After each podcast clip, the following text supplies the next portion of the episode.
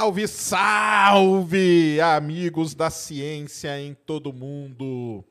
Muito boa noite, muito bem-vindos. Mais um Ciência Sem Fim começando aqui nesse dia 19 de janeiro de 2023, 8h49 da noite, horário de Brasília.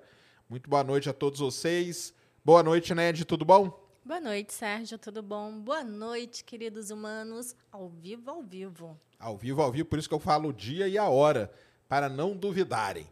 Vamos aí para mais um Ciência Sem Fim hoje. E é o seguinte, né? Primeira coisa aqui, quem está com a gente hoje é a nossa queridíssima Insider Store. E legal demais, eu não tive a oportunidade de agradecer eles, eles mandaram meu presente, ó, nesse sacão aqui lindíssimo, ó. Então valeu demais, Insider. Estamos aqui de Insider hoje, Tech T-shirt, porque vamos falar aí do universo em 2023. Mas tem uma coisa que a Insider já sabe faz muito tempo, que é se você quer usar aí uma camiseta preta, igual nós estamos usando, para observar os eventos que nós vamos falar aqui, a melhor de todas é a Tech T-shirt feita nesse tecido aqui, que é chamado tecido modal, que é um tecido geladinho, aonde o calor, o suor vai embora rápido, você não fica suado nem nada, legal pra caramba. Então, tem aí QR Code na tela, link na descrição e aquele nosso código Ciência12 para você aí ter o seu desconto na Insider. Então, obrigadão Insider, tamo junto, valeu demais, mais um ano aí de parceria com o Ciência Sem Fim. Muito obrigado. E sem falar que é muito confortável, né? Eu tô amando tá de Insider, porque é incrível. É muito boa mesmo. E para quem observa aí é muito bom também, porque aí o sol fica batendo, você não fica quente, é muito boa, muito boa mesmo. É que o pessoal tem aquele negócio, né? Ah, não usa preto não, porque esquenta muito. Com Insider você não, não passa por isso. É isso mesmo. Então, muito obrigado aí. Temos emblema hoje, né? Joga na tela aí, Christian. O emblema de hoje está aí, ó. Astronomia 2023 para você recuperar, né? Então vai lá. Olha que legal o zero do 2023. É, o zero ali já é uma coisa que nós vamos falar. Exatamente. Gostei que ele colocou um shuttlezinho ali. Muito legal. Gigalvão, né? Isso. Isso aí. Muito obrigado, Gigalvão. Então, Astronomia 2023 e recupere lá o seu emblema. Muito bem? É isso? Mais recados? É isso.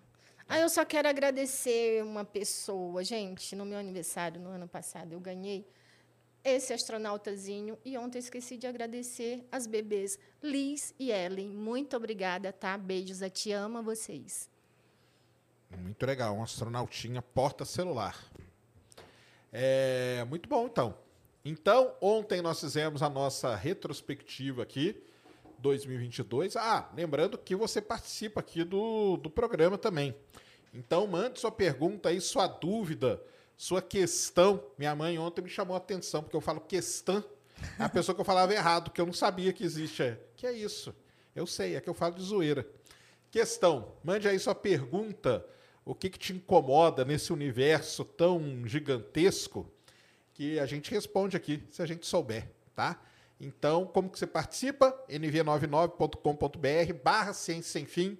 Mande por lá a pergunta, que é muito bom, ajuda muito Ciência Sem Fim.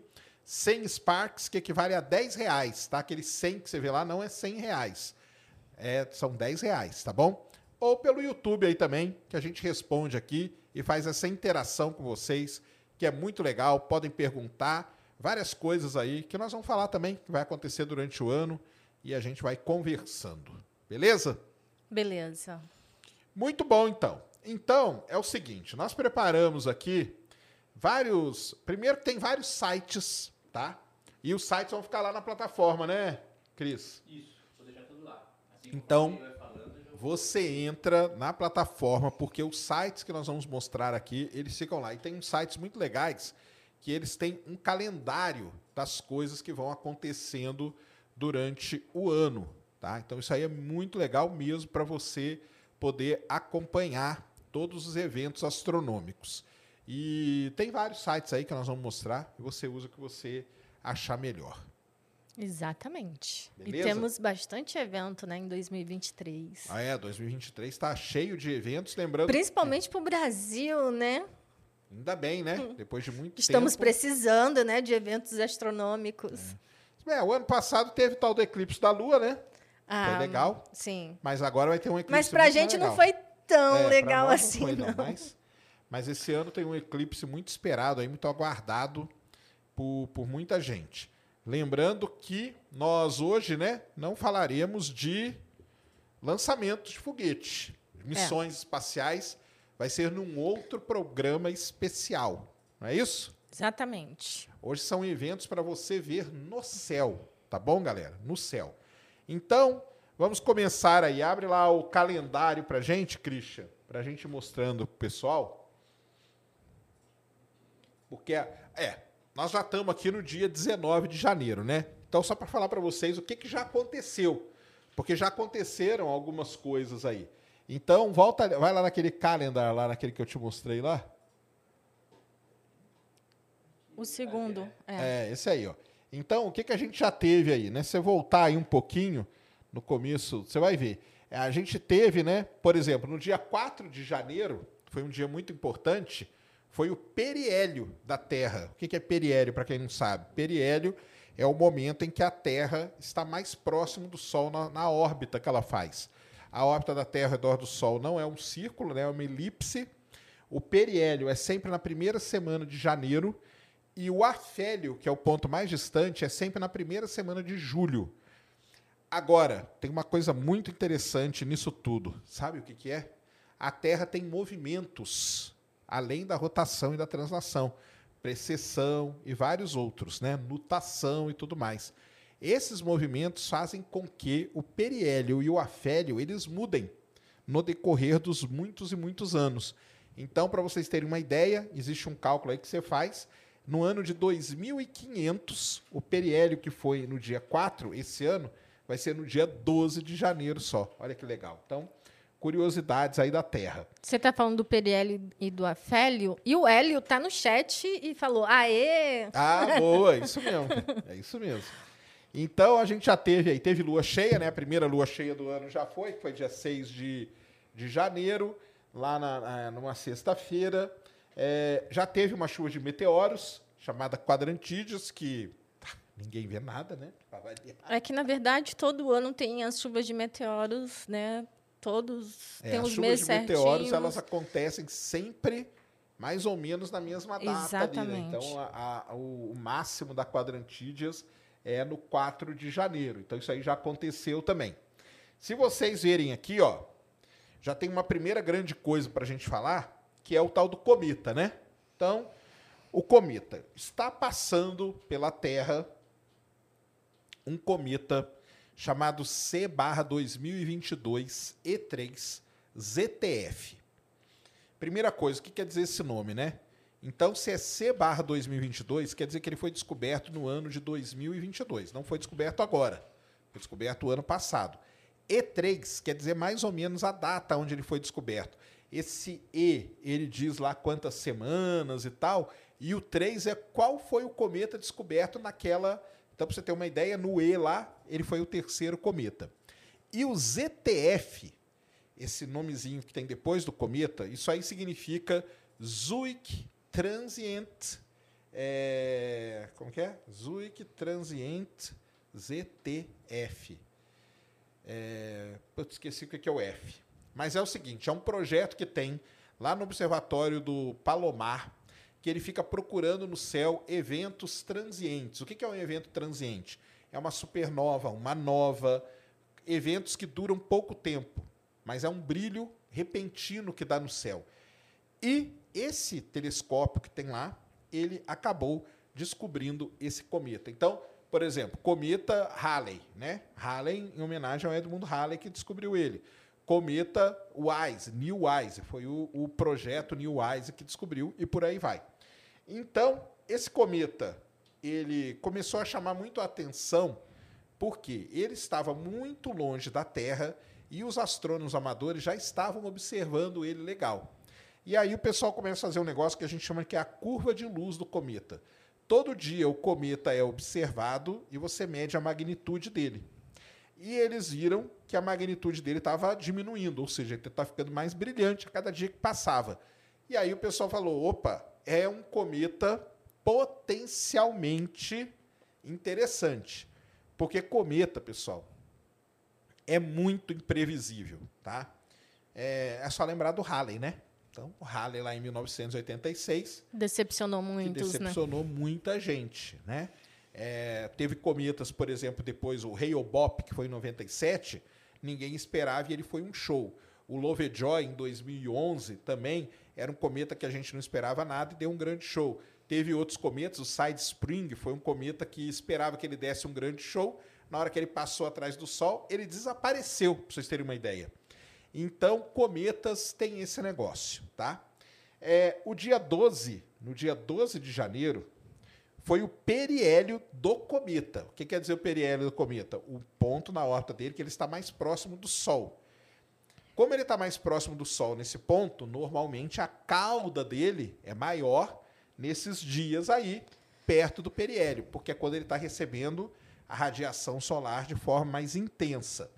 Por isso que vocês, quem acompanha, logicamente, né, deve estar tá vendo aí fotos maravilhosas do cometa. Eu mandei uma foto lá, né, Cris? Coloca aí para o pessoal ver. Ô, Sérgio, inclusive as pessoas perguntam muito para onde olhar para ver o cometa. Olhem na direção em que o Sol nasce.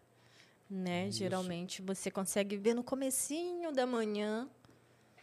Ainda não ou aparece no comecinho da manhã ou, ou no, finalzinho final da, da tarde. tarde, dependendo se ele já passou pelo Sol ou não. Exato. Quando ele está indo em direção ao Sol, ele aparece manhã. Quando ele está voltando, né, porque a órbita do cometa é uma elipse bem achatadona, quando ele está voltando, ele aparece no finalzinho da tarde. Põe ali aquela foto que eu mandei, Christian, só para o pessoal dar uma. Então são imagens muito bonitas que estão pipocando por aí. Por quê? Porque no hemisfério norte, por enquanto, o cometa está sendo visível. Aqui no Brasil, ele não está sendo visível por enquanto, tá? Por enquanto não está.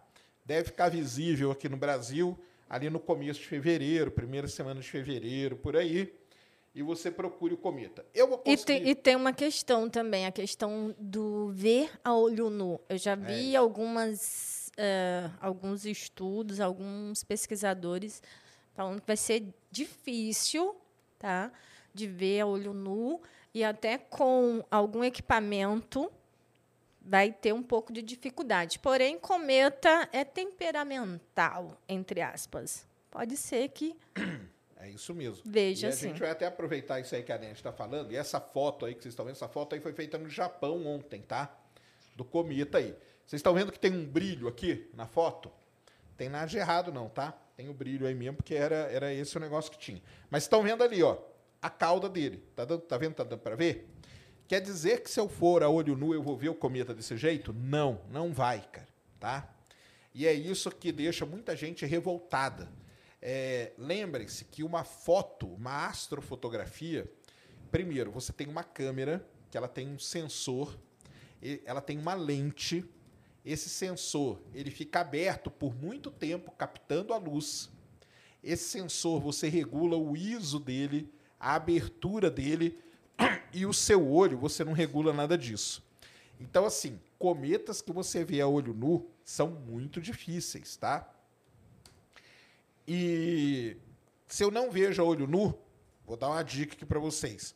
Como que eu faço para tirar uma foto do cometa? Várias fotos de cometa, eles não foram vistos a olho nu. Mas é o seguinte, você pega a sua câmera, você tem a região do céu onde o cometa vai aparecer, Aí você põe a câmera, aponta para aquela região, mesmo você não vendo o cometa. Vai lá e dá um tempo de exposição grande, tipo uns 30 segundos, e faz uma foto. Normalmente nessa foto vai aparecer o cometa. E aí, com isso, você pode ir restringindo ali, melhorando e tal, e chegar. É o que esse pessoal faz para fazer essa foto. Esse pessoal não vê o cometa a olho nu, mas conseguem imagens espetaculares de cometa dessa maneira. Tá? Então fica aí a dica para quem quiser tentar fotografar o cometa. É fácil? Não é fácil, tá? Ah, mas eu vi uma foto. Quer ver? Volta lá agora na, no, no, no, site lá, que tem até uma coisa legal falar desse cometa que aconteceu ontem. Enquanto ele, ele volta aí, é, o Wanderson Rodrigues Dias mandou doisão e comentou: Meu aniversário foi dia 12, no Periélio. No periélio do cometa, isso mesmo. Vai ali, Christian, no Space Weather aqui, no último aqui. Isso. Clica nessa fotona do cometa aqui, ó. Vê se você vai abrir.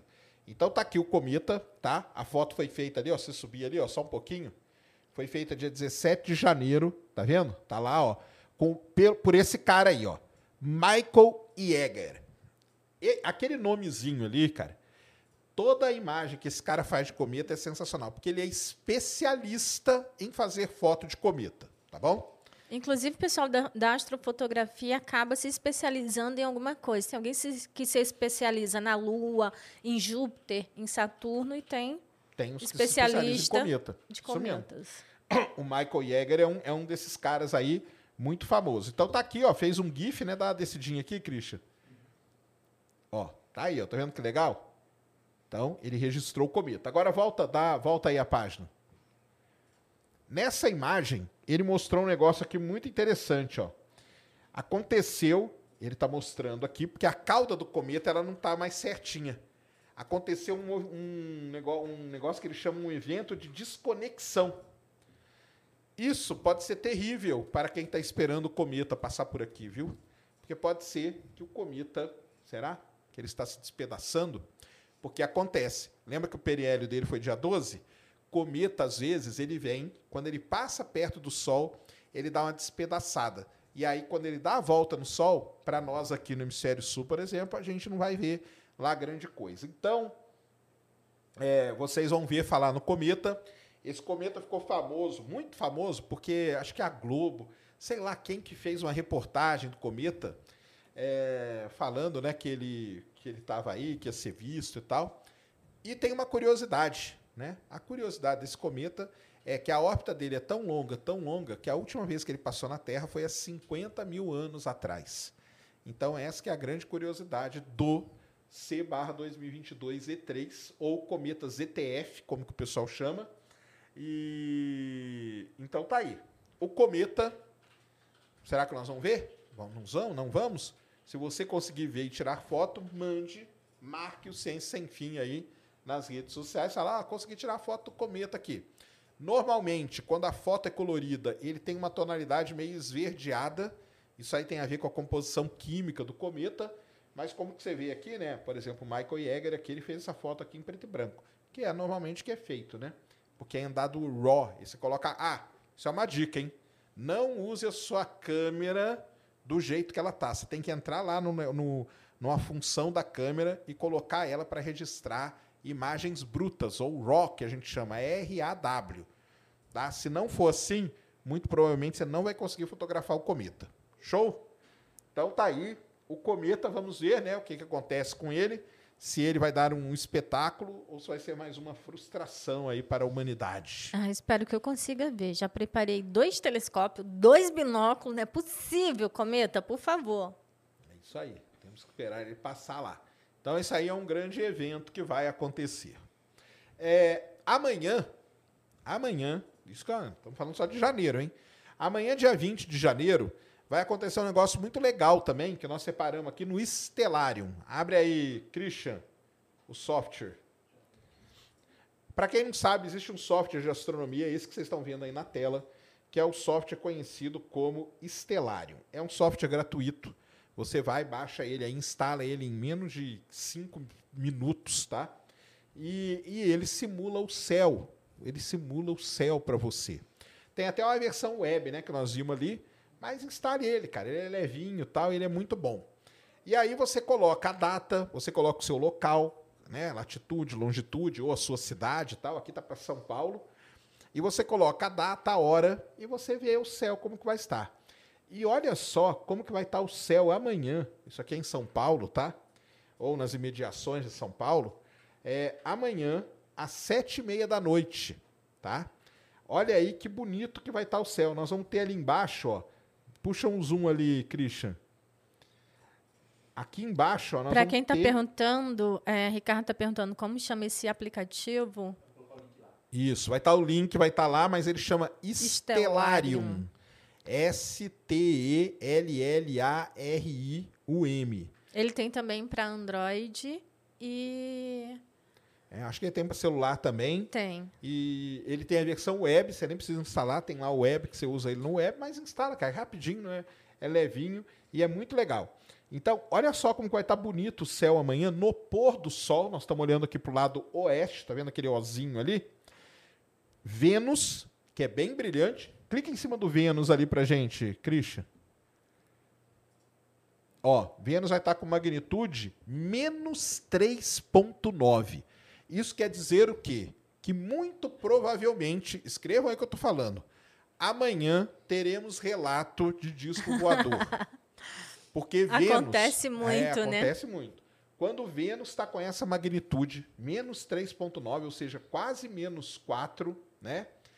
Ele brilha muito no céu. E muita gente que não está acostumada a ver aquele farolzinho lá e acha que é uma nave alienígena. Mas não é, é apenas Vênus.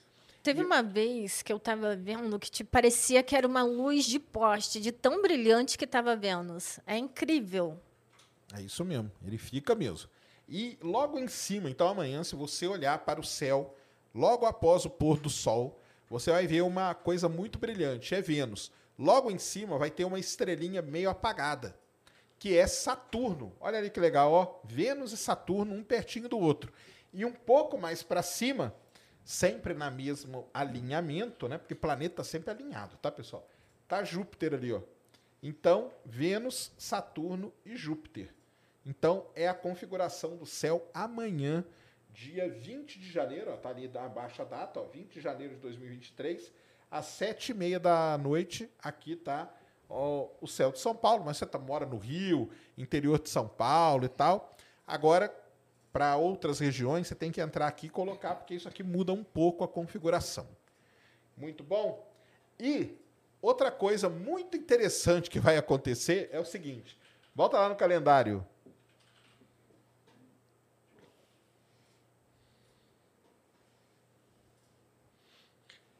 Então, pode descendo aqui. Então, já passamos isso aqui. 12, 19.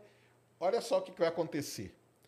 Dia 21, dia 21 de janeiro, é lua nova. Só que é a lua nova no periélio. Sabe como que chama isso aí? O pessoal chama de superlua. Só que é uma superlua que nós não vamos ver, porque ela vai estar nova. Olha que maneiro. Então, é a primeira superlua do ano. Só que é lua nova. Tá vendo? Quando você olha para a tela, estão comentando aqui, e está falando. Sai o som, né? Exatamente. É. Eu tenho que falar mais assim, ó.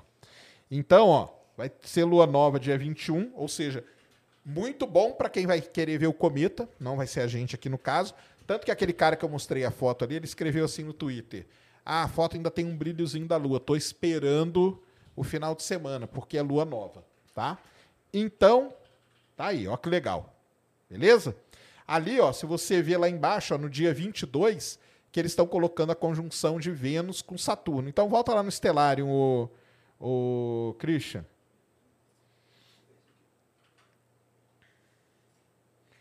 Então, é, pode tirar o negocinho de Vênus ali. Agora vai ali do lado e pega o reloginho. Isso. Agora desce o reloginho, põe ele aqui para baixo. Isso. Agora vem aqui no dia só e coloca 21, 22. Olha só. Tá vendo ali, galera, o que está acontecendo? Dá um zoom aqui, ó, no Vênus e Saturno.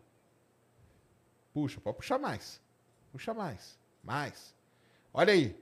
Vênus e Saturno, dia 21. Agora volta aqui, ó. Volta 21. Ó. E volta para o 20. Então, amanhã eles vão estar tá nessa, nessa posição. Vai lá, 21 de novo. 21 e mais um. 22. 22. Isso. Então, dia 22, Vênus e Saturno vão estar tá muito pertinho um do outro. Muito provavelmente pode ser que você nem veja Saturno. Porque se Vênus estiver muito brilhante, ele vai ofuscar o brilho de Saturno. Então, olha só, hein? Só esse final de semana aí já tem bastante coisa para quem quer ver o céu aí e se divertir, tá bom? Lá por umas. Tem que ser depois que o sol se põe, né? Então veja aí que hora que o sol está se pondo, umas sete e meia da noite já dá para ver e fica legal pra caramba. É, porque não dá para falar tal horário, porque em várias localidades o isso. sol se põe, se põe em horários horas diferentes. diferentes. Né? Mas então, tem isso aí, legal pra caramba. Gostaram? Volta lá, Cristian, no calendário.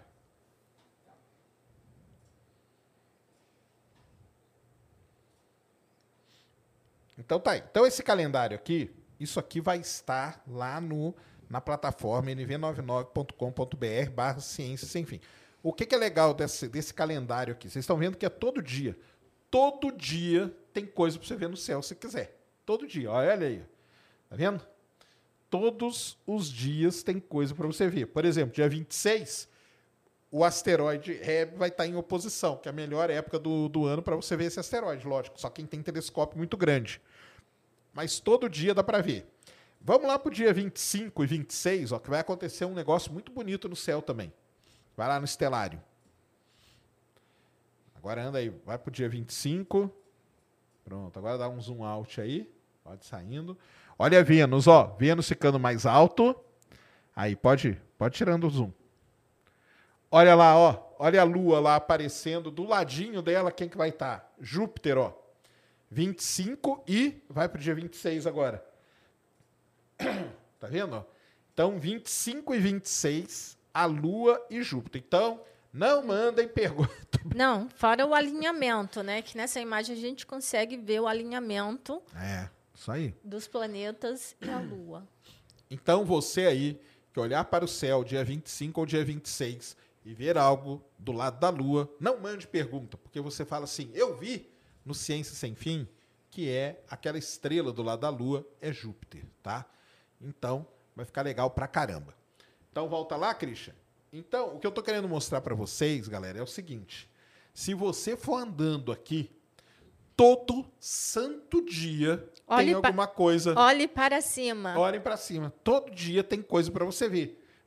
Aí, ó, continua. Dia 28, lua no, no quarto crescente. Dia 29, Lua se aproximando de Urano. Olha lá, ó. Dia 29 também, em, aí tem alguma coisa que acontece só em algum lugar do mundo, tá? A ocultação de Urano pela Lua.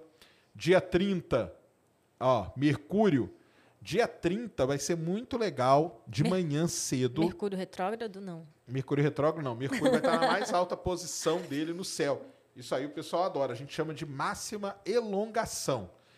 O se eu fosse astrólogo, eu usaria muito mais isso do que Mercúrio retrógrado, tá? Mas como eu não sou. Mas, então, Mercúrio, o que quer dizer essa máxima elongação? Ele vai estar tá mais alto no céu.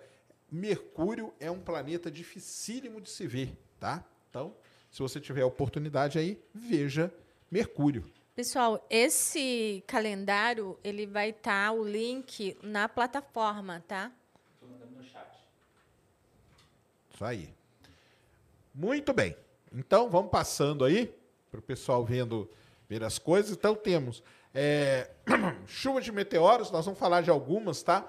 Talvez as mais importantes. Esse ano não tem nenhuma tempestade de meteoro prevista, tá? Mas tem as chuvas. Passa lá para fevereiro, Christian. Não, lá em cima. É.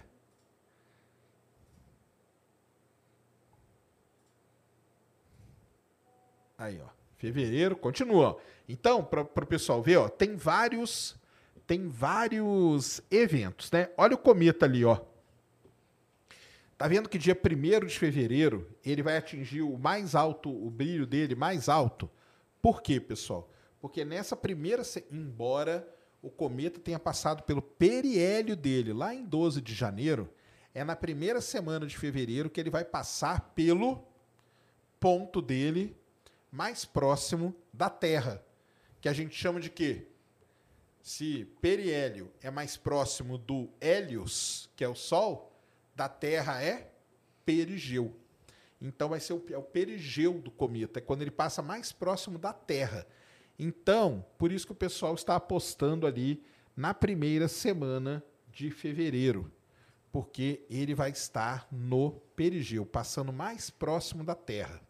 Tá? E quando está longe da Terra, a gente chama de apogeu. Tá bom? É, tá em fevereiro, né?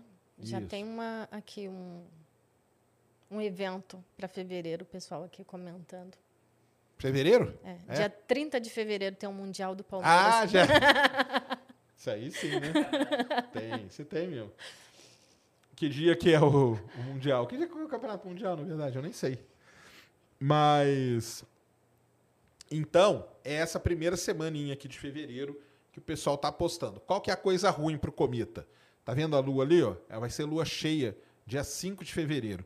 Então, o céu é assim, cara. É, infelizmente, né? A gente vive nesse mundo aqui que a gente vive. Não tem como. Vocês viram ali, ó, dia 1 de fevereiro, o cometa tá no perigeu, então ele vai estar mais brilhante no céu, mas vai estar a lua atrapalhando. Então, uma coisa pode acabar compensando a outra e ele não ser tão espetaculoso assim como o pessoal diz, né? Alguns dizem, tá? Mas tá aí. Então vocês vão rodando aí, ó, que vocês vão vendo a quantidade de evento que tem. Tá? É muito evento astronômico. Toda hora está acontecendo coisa. Uma estrela está sendo ocultada pela Lua, um planeta está chegando perto do outro. Dia 14 tem a ocultação, né? Dia 14 tem lá uma ocultação, ó. Dia 15 de fevereiro, conjunção de Vênus e Netuno.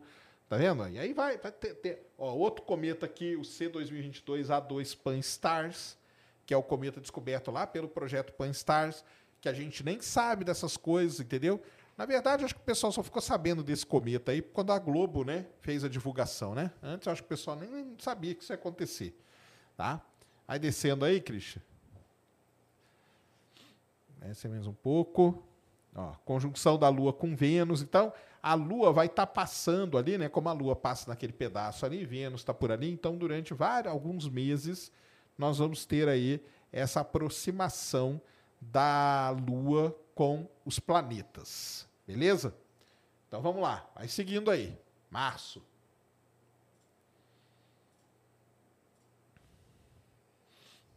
Aí, mesma coisa, ó, Júpiter e Vênus vão estar bem perto. Ah, vamos ver essa aí, 2 de março. Vai lá no estelário. Coloca aqui, ó, dia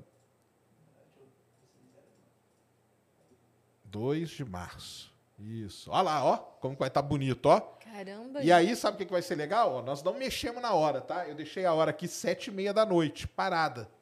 E olha lá, ó, Júpiter e Vênus. Dá o zoom ali pra gente. cara. E tipo, vão estar tão próximos que fica mais brilhante ainda, como se fosse maior. Exatamente. Essa conjunção de Júpiter e Vênus, pessoal, ela é muito legal de ver no céu. É muito legal mesmo. Teve um Eu ano, acho que é uma das melhores. Em É. 2016 teve um. teve uma, mas aí teve um ano lá antes, 2009, teve uma coisa que eles estavam muito próximos mesmo. Por que, que ela é muito boa? Mas a de 2016 foi a mais próxima. Foi a mais próxima de todas, né? É. Por que, que isso aí é muito bom? Porque Vênus é o planeta mais brilhante que a gente vê no céu. E Júpiter é o maior planeta do sistema solar, então ele é muito brilhante para nós, para a gente também. Os dois planetas mais brilhantes que a gente vê no céu, que é Júpiter e Vênus, vão estar um do ladinho do outro. Então, se você gosta ou se você quer começar, por exemplo, a tirar foto do céu, tá aí uma boa de uma de uma, como fazer, oportunidade, tá? Você pega a sua câmera, coloca ela no tripé, e você pode fazer vários testes. 10 segundos de exposição, 5, 30, 20 e ver o que, fica melhor. Saem fotos muito legais, tá? Então, sempre ali no lado onde o sol se põe, na parte oeste do céu, e você vai acompanhando. Isso aí vai ser dia 2 de março de 2023. O que, que vai ser bom? Porque não vai estar igual está agora, né? Agora o sol ainda tá, tá com aquele meio, né? Resquício ali do, do, do sol e tal, né? Porque o planeta Terra tem atmosfera, é redondo, né? Essas coisas básicas aí, né? Que eu não preciso repetir. Para alguns até precisa. A bola molhada? É, bola, bola molhada giratória. Supersônica. Supersônica, isso aí. E em março, o céu já está mais escuro, né? Sete e meia da noite. Então vai estar legal pra caramba para ver. Então tá aí, ó, uma belíssima conjunção também para você ver no céu no começo do mês de março desse ano. Júpiter e Vênus. Tá? Vai lá, Christian. Tem perguntas aí? Tem pergunta na plataforma. Ah, coloca aí para nós. Deixa eu só ajeitar. Tem uma pergunta lá. Tá, beleza. Não, pode ir ajeitando aí. Então pode ir descendo aí. Então vimos ali Júpiter e Vênus. Os planetas. Aí começa a ter, ó, tá vendo ali, ó? Tem uma aquela aquela letra grega ali, é gama, né? Eu acho que é gama normídeas. Então, cara, chuva de meteoro. Quantas só? Vamos falar de chuva de meteoros. Quantas chuvas de meteoros existem? Não faço ideia. Milhares, talvez. Entendeu?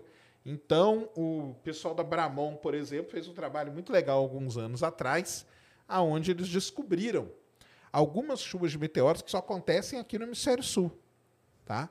Re registrando meteoros, estudando a órbita deles e tal, eles descobriram algumas chuvas de meteoros que só acontecem aqui no hemisfério sul. Então, assim, você aí que está nos vendo pode descobrir uma chuva de meteoros, pode, entendeu? Que é a Terra passando pelo rastro, né? De detritos de poeira, de cometas. De cometas, de grandes asteroides Isso. e tal, que deixam rastros aí pela órbita da Terra. Quando a Terra passa, a gente tem então o que a gente chama de chuva de meteoros. São chuvas, pessoal, muito fraquinhas, tá? Muito... Hoje, com a tecnologia, com câmeras igual do pessoal da Bramon e de várias outras instituições aí espalhadas pelo mundo, o pessoal consegue registrar até essas chuvas fraquinhas. Agora, nós aqui, meros mortais, olhando para o céu. Não consegue ver nenhuma tempestade. Não consegue nem tempestade, quanto mais essa chuva aí que é meia dúzia, tá? Rodrigo Alves. Boa noite, né, Sérgio? Boa noite, cara. Impossíveis viagens interestelares num futuro distante com velocidade acima. Caramba, 5% da velocidade da luz é rápido pra caramba, viu, cara? Os pequenos meteoros, os pequenos fragmentos não representam perigo? Representa sim, cara. É... Existe um projeto futurista da Agência Espacial Europeia chamado Projeto a ESA ela tinha um projeto chamado Dédalus. Aí esse Dédalus morreu, ela criou um novo projeto chamado Ícaros. O projeto Ícaros é construir uma nave parecida com isso que você falou. Aí, como que eles fizeram para resolver o problema dos, dos, dos asteroides e tal? Vai uma nave na frente. Então, você manda duas naves. Vai a nave principal e na frente vai uma nave, tipo, limpando o, o espaço para não ter problema. Tá? Então, é isso aí. Mas representa perigo, sim, representa problema muito, tá? O pessoal pensa nisso. Beleza? Tem mais aí alguma pergunta? Não. Beleza, então. Então, volte lá. Vamos seguindo aí. Então tem isso. Então, chuvas de meteoros tem várias. Vai ali no. Deixa eu ver. Ah, esse, esse Earth Sky aqui, ó. Não, lá em cima. Vai abrir no site. É. é, esse aí. Pronto. Então aí, ó, esse ali nós estamos vendo dia a dia. Esses caras aqui já listaram quais são os melhores para a gente ver, para não perder. Então vai descendo aí. Isso, pode fechar. Ó, então a primeira coisa tá aí, ó, nós já mostramos para vocês, né? Vênus encontra Saturno dia 22, mostramos aí no Stellarium exatamente essa essa configuração do céu aí. E eles colocaram ali no dia 23 a Lua, né? Vai participar bem fininha ali. Ou seja, tá aí um outro momento para você que quer treinar astrofotografia. Legal pra caramba. Desce aí, continua descendo esse aí, que esse aí acho que ele vai. Ó, se você olhar no binóculo, ó, Vênus e Saturno, ó, como que você vai ver no binóculo, ó. Então eles vão estar tá bem coladinho mesmo, tá? Se isso aí é separação no binóculo, galera. Beleza? Vai lá, vai descendo. Vai descendo. Aí, ó, dia 30 de janeiro, a Lua vai ocultar Marte. Não é para nós isso aí, é só no hemisfério norte que isso vai acontecer, se não me engano. Tá? Dia 1 de março, ó, já vimos isso aí também, quando Vênus e Júpiter se encontram. Tá vendo? Tá aí, ó, bonitinho, pode ir. Aí, dia 21, 22, escreveram Vênus and Friends. Ah! Tem uma coisa muito importante que os astrólogos adoram agora. Aí para você que gosta da astrologia. Agora é o horário. Agora é a hora, hein? Do mapa? Mapa astral. Vênus estará passando pela constelação do Touro nesse dia aí, ó, em... lá em abril. Nós já estamos aqui em abril, tá? Vou correr aqui alguns eventos. Vênus vai estar passando pela constelação do Touro. O que quer dizer isso? Absolutamente nada. Só que no céu fica bonito pra caramba. Por quê? Porque a constelação do Touro ela tem dois aglomerados de estrelas muito famosos, um chamado Íades e um chamado Pleiades. E Vênus, olha só como que ele vai estar, tá, ó, passando ali, ó, meio que no meio deles, ó. E, e Aldebaran, que é uma estrela meio avermelhada, alaranjada. Tem gente até céu. que confunde com Marte, né? É, muita gente acha que Aldebaran é Marte, mas não é. E então Vênus vai estar numa configuração muito bonita no céu também para ver, mas isso é lá para para abril, tá bom? Vai continuar descendo esse aí, Christian. Aí junho, ó, também os planetas ali, aí, aí já vão estar, Marte vai estar em, em Gêmeos, ó, Marte em Gêmeos. O que, que isso quer dizer? Nada também. Nada. Que é um- Marte é- e Vênus, né? Marte e que Vênus é, quer dizer que é um evento astronômico. é um evento astronômico, isso mesmo. Pode ir descendo.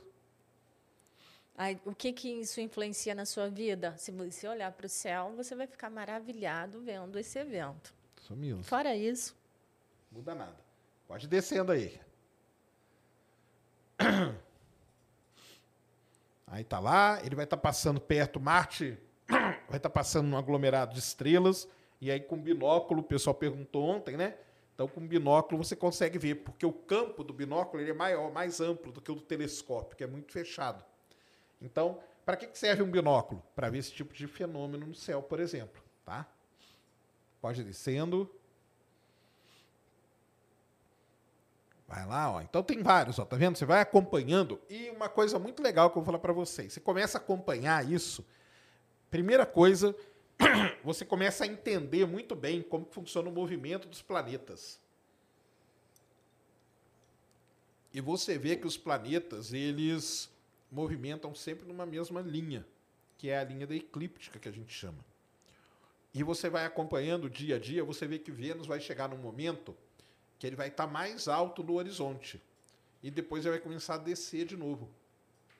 Porque Vênus tem isso. Você nunca vai ver Vênus no, no zênite, por exemplo. é, em- tem uma pergunta aqui do Carlos. é, Carlos Salerno. Se Vênus está mais perto do Sol, como vemos ele perto de Marte? Porque Marte não foi a oposição de Marte agora? Quer dizer que Marte, na, na- vamos dizer assim, na geometria do sistema solar, Marte estava do lado oposto do Sol, por isso que chama oposição. Só que a oposição acabou, ou seja, Marte agora está caminhando para perto do Sol. E você olha na linha aqui, ó, imagina que você está olhando uma linha divisada aqui, ó. Então você tem a órbita de Vênus e você tem a órbita de Marte. Então agora Marte está se aproximando do Sol. Está deixando da a oposição, que foi agora, passou, para ficar mais perto. Por isso que a gente vê os dois um perto do outro. Olha só que interessante, viu? Tá, é isso que acontece. Tá? Imagina que você tem as órbitas todas, né? E a Terra está numa posição e você está vendo os planetas. Tem hora que está totalmente oposto, oposição, e tem hora que eles vão se aproximando, tá? O Arthur Fontana mandou dezão. Boa noite, pessoal. Esses eventos serão possíveis ser vistos para o pessoal que mora aqui mais próximo do Equador ou só aí mais para baixo? Muito obrigado. Vamos ver aqui, ó. Vai lá no, vai lá no No estelário. Estelário. Agora vai ali na, na Rosinha dos Ventos, lá naquela estrelinha no começo, primeira lá. Vamos pegar aí uma cidade aí. Escreve aí. é, Escreve aí, Natal, sei lá. Natal, né? Tá bom? Escreve. Não, escreve Alcântara, Alcântara, não sei se vai ter. mais perto do Não Equador. tem, Alcântara não tem, não. Não. Não. Escreve aí São Natal, Luís. por exemplo. Natal tá bom, né? Pra gente ver. Natal. Natal. Isso. Isso. Ah lá, Natal lá em cima. Então, como vai estar o céu lá em Natal? vai dar um zoom out aí agora. Out, Isso. out. Então, ó, já tá, ó, que dia que a gente tá lá no dia 2 de março, né? Sirius no Zênite, né? É, coloca ali o, o- volta lá no jeito que tava. Põe o oeste ali. Só que em Natal vai ter que ser mais cedo. O que vai acontecer é que é mais cedo, viu? Isso. Então vem aqui no horário aqui, ó, tira aqui uns, uns minutos aqui. Vai tirando aí. Pronto, tá bom por aí. Agora sobe aqui o céu pra gente ver como que tá o oeste aqui. Não, põe ali, ó. Tá ali embaixo, ó, tá vendo? Ó, Vênus e Júpiter estão aqui, ó. Nascendo, ó. Então, se pondo, Se na verdade. pondo, é. é. Então vem tirando. Coloca aqui 6, 18 Mas e aí. 40, mais ou menos. É. Não, tu tá diminuindo. Isso, agora põe pra 18 17, aqui. é, põe 18, Pronto. isso. Olha lá. Ah, Tá lá, do mesmo jeito. O que muda, por que acontece isso? Por quê? Vamos ver quem acerta aí no chat. Por que que acontece essa... Estamos mostrando aqui, provando que a- tem diferença. Por quê? por que que isso acontece? Vamos ver. Respondam aí. Vamos ver quem vai responder certo, hein? Só tem uma resposta certa para isso. Será que alguém vai acertar? Vamos lá, cinco segundos. Cinco, quatro, escreveram? Três, dois, um. Escreveram? Escreveram, lógico. Acertaram? Sim. O que, que eles falaram? Astrônomo Marcos André comentou, porque a Terra é redonda. Boa, garoto. Isso aí. Então, porque a Terra é redonda, né?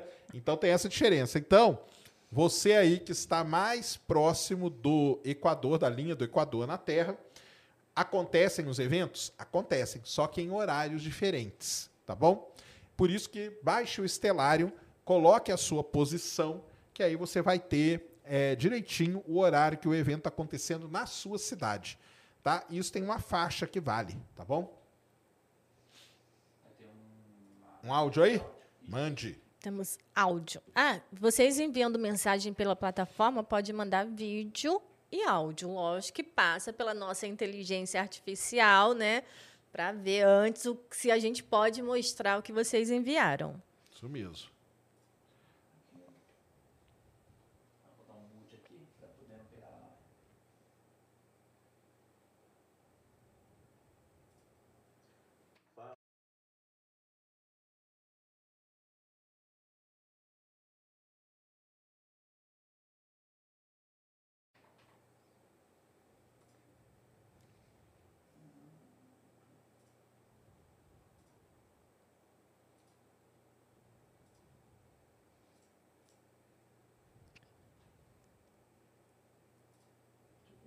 Estamos nos últimos ajustes para ouvir o áudio do Felipe.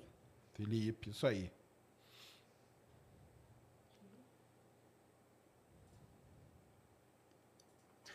Fala, Sergião. Fala, Ned. Aqui é o Felipe, de Belo Horizonte.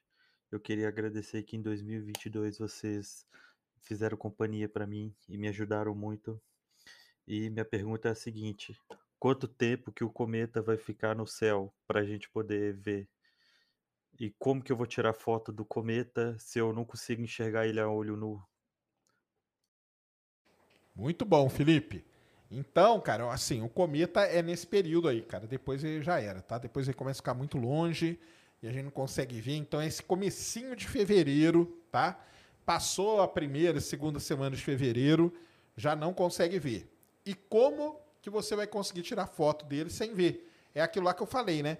Então, você vai apontar a câmera para uma região do céu mais ou menos aonde o cometa deve estar. Ah, ele deve estar por ali. Aponte a câmera para lá com uma lente um pouco mais aberta. Então, uma lente, sei lá, de uns 35 milímetros, 24 milímetros, coisa desse tipo. E vai testando. Tira algumas fotos. Faz com um tempo de exposição 20 segundos, 30 segundos. E hoje, né, como a câmera digital, antigamente você tinha que esperar dias. E aí, quando você ia, o cometa não estava mais lá, porque ele já tinha mudado de posição. Hoje, na hora, você olha. Então, você olha ali no visor, mexe ali nos, no contraste, tudo, até carrega no computador rapidinho, você vai ver o cometa. Se ele está ali, ele vai aparecer. Bem bonitinho ali, verdinho, pequenininho e tal. Aí, o que, que você faz? Se você tiver outras lentes mais poderosas, você coloca essas lentes, porque aí você já sabe bem aonde ele está, e aí você vai focando mais nele e você faz aquelas fotos maravilhosas que o pessoal mostra. Então, não precisa ver o cometa para tirar foto dele. É isso que estou falando. Mas é só no comecinho de fevereiro, cara. Depois já era. Ele é um cometa bem pequeno, tá? Bem pequeno mesmo. E então é isso aí. Aconteceu alguma coisa nele que ele está criando essa cauda aí que está chamando muita atenção e por isso que o pessoal está conseguindo tirar essas fotos maravilhosas do cometa. Beleza?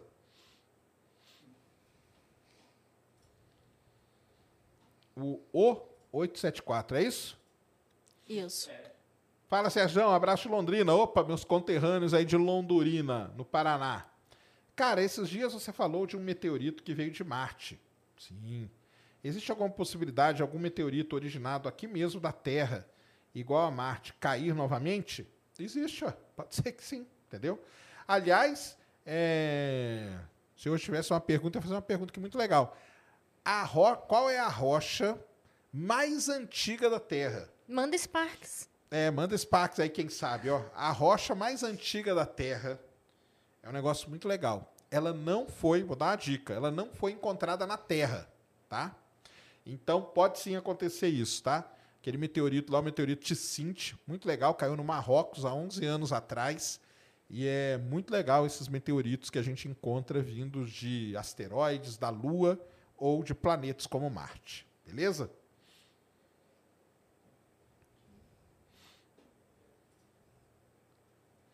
Aí, enquanto isso aí, gente. Eu vou ajeitar. Oi? Tem mais um, mas ele vai ajeitar ainda. Isso. Beleza. Volte lá no, no negócio, porque tem uma coisa, viu? É, que a gente pulou, eu acho. Vai lá no calendário. O Brunão perguntou se nossa inteligência desartificial é palmeirense. Pior que é. É isso aí. Fala pra ele que eu vou falar pra ele comprar naquela loja que ele indicou pro, pro, pro Rafael, tem tudo lá. Ai, ai. É, muda ali, cara. Nós estamos aí o quê? Março, né? Isso. Tá, então vai para abril agora. Muito bom. Então, chegamos em, em abril, tá? Então tá aí, mesma coisa, né? Então, ó, os caras até colocam ali, ó, a galáxia de sombreiro vai estar boa para ver, o M- M- M94 vai estar boa para ver. sombreira é muito linda, Esse tá? calendário aqui ele é muito bom, viu, galera? Para quem quer seguir mesmo ali, cada, cada coisa, ele é muito bom, porque ele dá galáxias grandes, ó, galáxia Centaurus A, galáxias. Tá, tá, ele, tem- ele é muito, muito legal. Olha que engraçado, né? Júpiter, o que, que a gente viu, né? Que Júpiter está descendo, né? Júpiter está descendo aqui, a gente vai acompanhando. Lá em abril, Júpiter vai estar em conjunção com quem? Com o Sol. Aí, ou seja, não vamos conseguir ver Júpiter, tá bom? Muito bom. Desce aí mais um pouquinho. Então, aí vai acontecer o primeiro grande evento de 2020, que é, é 23, que é no dia 20 de abril de 2023, vai acontecer um eclipse raríssimo de se ver, que é um eclipse que a gente chama eclipse solar híbrido. Olha que doideira, hein? Então, dia 20 de abril vai acontecer um eclipse solar híbrido. E aí, nós vamos ter que fazer o seguinte, Christian, entra, entra aí numa, numa página, esqueci de te mandar isso.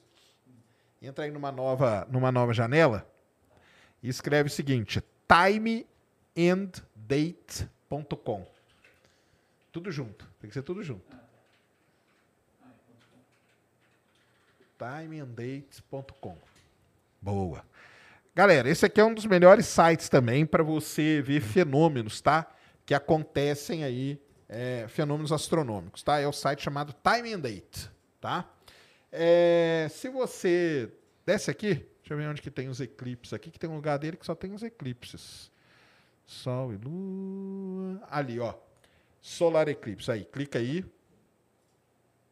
Então, ó, dia 20 de abril, é esse aqui que nós estamos falando, ó. É o eclipse do Sol, um eclipse híbrido. Clica nele ali, cara. Ih, pode clicar em qualquer lugar, tanto que abre aí uma, uma janelinha. Ó. Então é o seguinte, é, esse eclipse aqui ele não vai ser visto no Brasil, tá? Infelizmente não vai ser visto no Brasil, mas calma, que ainda vai chegar a hora do Brasil. Fica calma aí.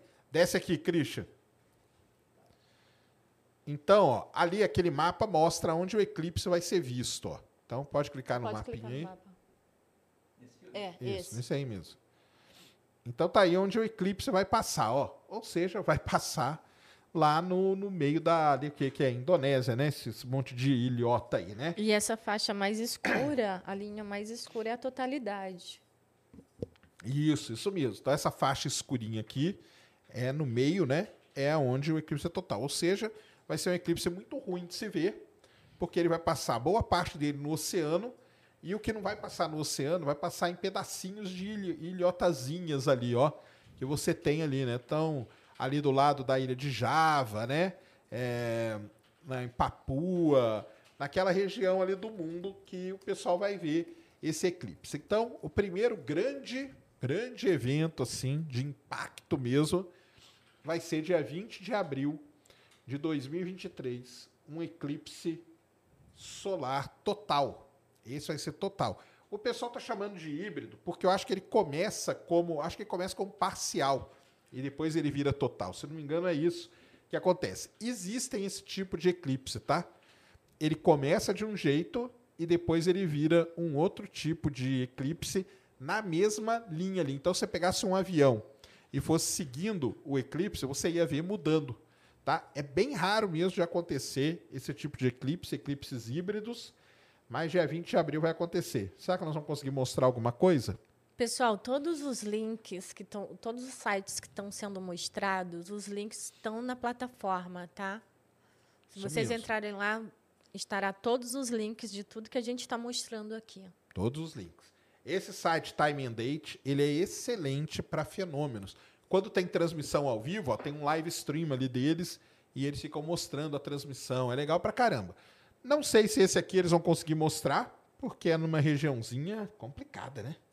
Mas eles sempre dão um jeito de. Os caras arrumam umas câmeras, sério, no meio daquela ilhota ali, ó. O cara arruma uma câmera pra, pra mostrar. Então, é... mas tá aí, então. É, dia 20 de abril, lua nova, porque eclipse do Sol é sempre na lua nova, e eclipse e eclipse da lua é sempre na lua cheia, tá? Então é isso que vai acontecer dia 20 de abril. Bem, se tem eclipse do Sol, quer dizer que tem, tem algum eclipse da lua perto. Tem que ter algum eclipse da lua perto. Será que tem? Volta ali, Cristiano, time and date mesmo. Só a gente terminar aqui de olhar isso, a gente já vai ali nas perguntas. Volta aí, vai na setinha de voltar. Então tá aqui, ó. Sobe aqui. Mais, mais. Então, ó, lembra que eu falei? Tem um eclipse do Sol, dia 20 de abril. 14 dias depois tem que ter um eclipse da Lua. E tem. Olha aqui, ó. Dia 5, 6 de maio tem um eclipse da Lua. Só que é um eclipse penumbral. E aí?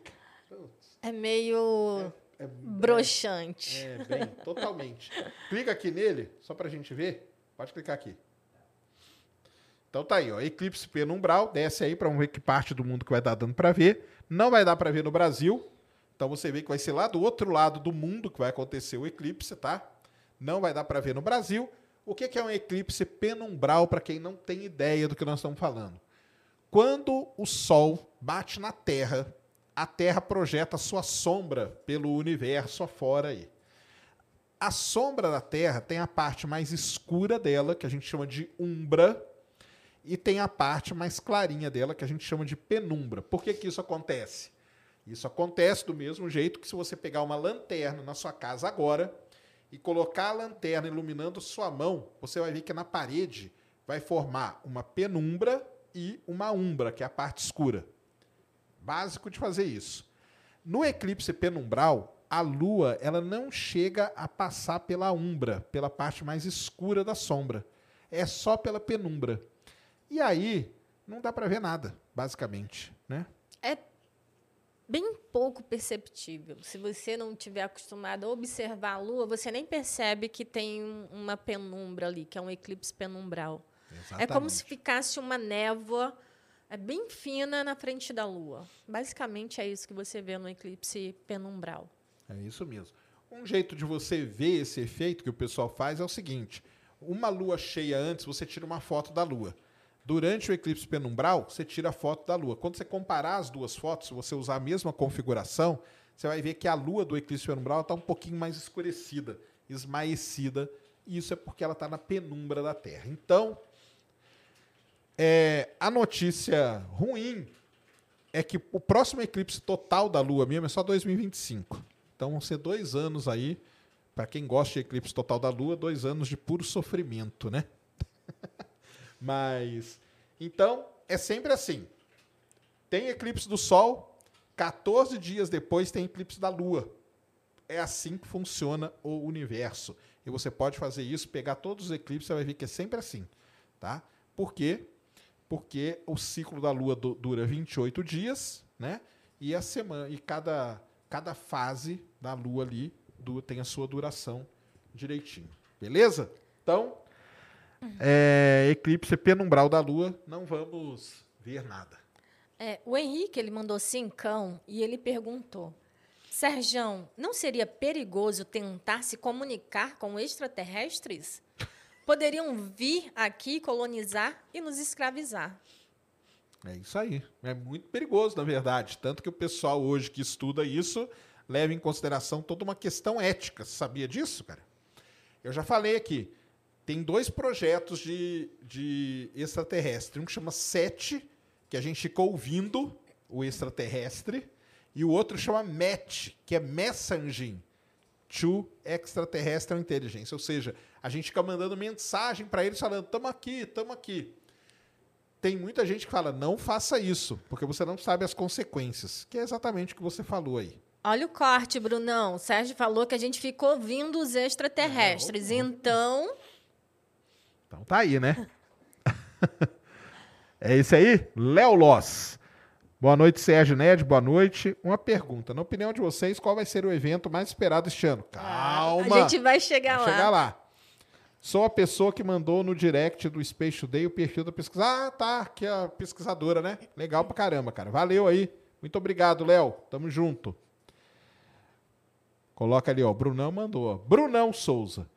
Salve, salve, família do Ciência. Tudo show? Tudo show, cara. Mandei um Juquinha. Cadê o Juquinha? É, então, eu até mandei mensagem aqui querendo saber do não é aquela Juquinha. caixinha que tá lá, não? Não tem uma sei. caixinha lá. Vê lá, tem uma caixinha Deixa pra eu ver. você lá. Se o Juquinha. Pega lá. ah, ai, pode ser. Vou pegar o Juquinha. Espera aí que nós vamos abrir aqui. Gente, se tem um cometa que vemos a cada 50 mil anos e não tinha ninguém vivo para contar que ele passou 50 mil anos, já calcularam um possível alinhamento de todos os planetas? Aí, ó, essa caixinha aí, será que não é o Juquinha, não? Vamos ver Então. se é o Juquinha. Cara, Brunão, não entendi, cara. Há 50 mil anos. Então, não tinha ninguém, não tem problema, cara, ter ninguém ou ter gente. A gente faz o cálculo, né? O cometa, a gente calcula a órbita dele, sabe de quanto em quanto tempo que ele passa, tá? Não sei se é isso que você quis saber. E aí? Tô abrindo aqui a Ah, caixa, tá. que tá bem embalada, hein? Juquinha Momentos tá... de tensão. Juquinha tá bem protegido. Então acho que é isso, viu? É- ah, o alinhamento dos planetas, sim. A gente, é isso que você está querendo saber. Sim. Você consegue retroceder e calcular. Só que tem uma coisa, Brunão. Esses softwares aí, cara, tá? Eles têm, para muitos milhares de anos, eles começam a ter certos, certos problemas. O Stellarium, por exemplo, esse software, ele é gratuito e tudo mais. Então ele não vale para fenômenos daqui a 20 mil anos, coisas do tipo, ele começa a ter um erro, tá? Mas existem softwares que são mais precisos, só que aí você tem que pagar para isso, tá bom? Será que é o Juquinha? Vamos ver aí, ó. Ned aí está abrindo aí ao vivo. Ao vivo, ao vivo. Ih, caraca. Será e que eu o já Ju... vi que tá de verde, já não gostei. Será que o Juquinha tem mundial? Já, já. Tem que ter um mundial lá na terra dele, né? Dá um zoom aqui, Cris. Esse aí não tá, cara. O Juquinha, ele, O ele Juquinha. não tem tanto um olhão assim, cara. Pelo Agora tá dele. descoberto. Agora a gente já sabe. É, É, então, por isso. É por isso que não encontra o Juquinha. E os, os chifres dele são mais proeminentes, viu? Mas tá bom. Valeu, Brunão. Tá aí um Juquinha, um Juquinha parmeirense. Juquinha vai fazer parte aqui do, do estúdio. É. Cara, se ele tá lá em Campinas, né, ele tem a chance de ser ou Ponte Preta, Macaca ou Guarani, né? Palmeiras, não sei não. Mas tá aí, ó. Juquinha parmeirense pra fazer companhia pra nós. Obrigada, Brunão. Valeu, Brunão. Tamo junto, garoto. Vinícius. Caramba, Vinícius. Não é Vinícius de Moraes, não, né? Mas é quase. Saudações, boa noite, Sérgio e Ned. Beleza. Contente que o Ciência voltou. As noites são melhores que o programa. Beleza, valeu, cara. Qual o roteiro para esse ano no Ciência Sem Fim? E outra pergunta: o que vocês acham do AI como ajuda na astronomia como chat GPT, é, GPT, né? Cara, para roteiro, cara, nós aqui não temos roteiro, cara. Roteiro, você tá no. Não, nós temos aí uma lista aí de convidados que a gente quer trazer, muita gente boa, tá? É, nós vamos continuar com esse esquema de fazer perguntas, é, um tema específico, de ter esse papo aí com vocês e de visitar também alguns podcasts aí muito maneiros, né? Que a gente tá, tá pretendendo. Sim. Então vai ter esse, todo esse esquema aí durante esse ano, tá? Fiquem ligados aí. Cara, a, a chat GPT é um negócio sensacional, tá? É, eu acho que ele pode ajudar muito. Ele tem ajudado muita gente a estudar, sabia disso? Então você escreve ali e ele vai respondendo para você. É muito bom mesmo. Eu falei que eu vi um, uma palestra no congresso outro dia que o cara fez a palestra inteira usando o chat GPT e funcionou, tá? E funcionou. Uma das pessoas que até falei com a Ned que a gente quer trazer de novo é o Kenão. Porque ele manja disso pra caramba e ele acabou de participar de um congresso nos Estados Unidos de altíssima tecnologia, falando de inteligência artificial, metaverso, essas coisas todas. Então, quero trazer o Kenão de novo aqui pra gente brincar aí com o chat GPT, com o, o Diffusion lá, que faz a imagem, que você coloca. Tem, eu fiz, olha só, hein? Ninguém sabe. Mas tem um vídeo no Space Today que é sobre os tsunamis em Marte. E a capa do meu vídeo foi feita no inteligência artificial. Eu escrevi lá, fui lá e escrevi Tsunami on Mars. Ele veio, olha só, cara, foi um negócio assim que me aterrorizou. Porque eu queria colocar exatamente aquela imagem que, tava, que foi mostrada ali.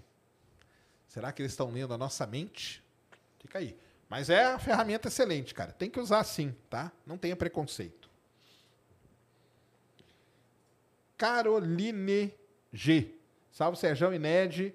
Eu e meu irmão Natan queremos ver o eclipse solar lá no Nordeste. Terá alguma excursão de vocês? Já já falaremos disso, viu? Um salve pra galera de Goiás. Tamo junto. É, daqui a pouco. Nós estamos em abril ainda, né? Daqui Isso. a pouco a gente chega lá, tá? Mas valeu demais aí.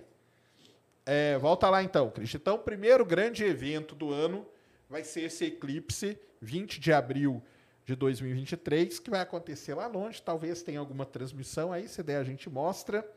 E logo depois o eclipse penumbral. Beleza?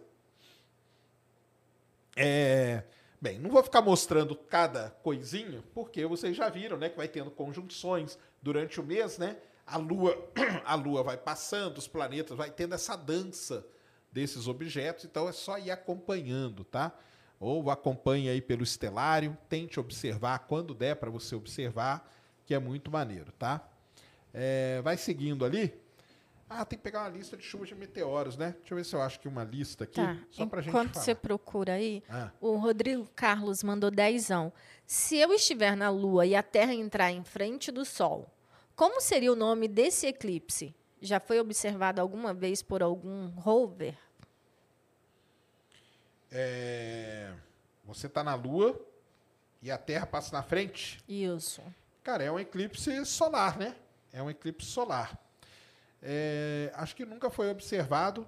O que costuma acontecer é o seguinte: em eclipses do Sol, a estação espacial ela é manobrada para ver a sombra da Lua, né? Porque o Sol bate na Lua, a Lua projeta a sombra na Terra, para ver a sombra correndo na superfície da, da. Isso é legal pra caramba que o pessoal faz.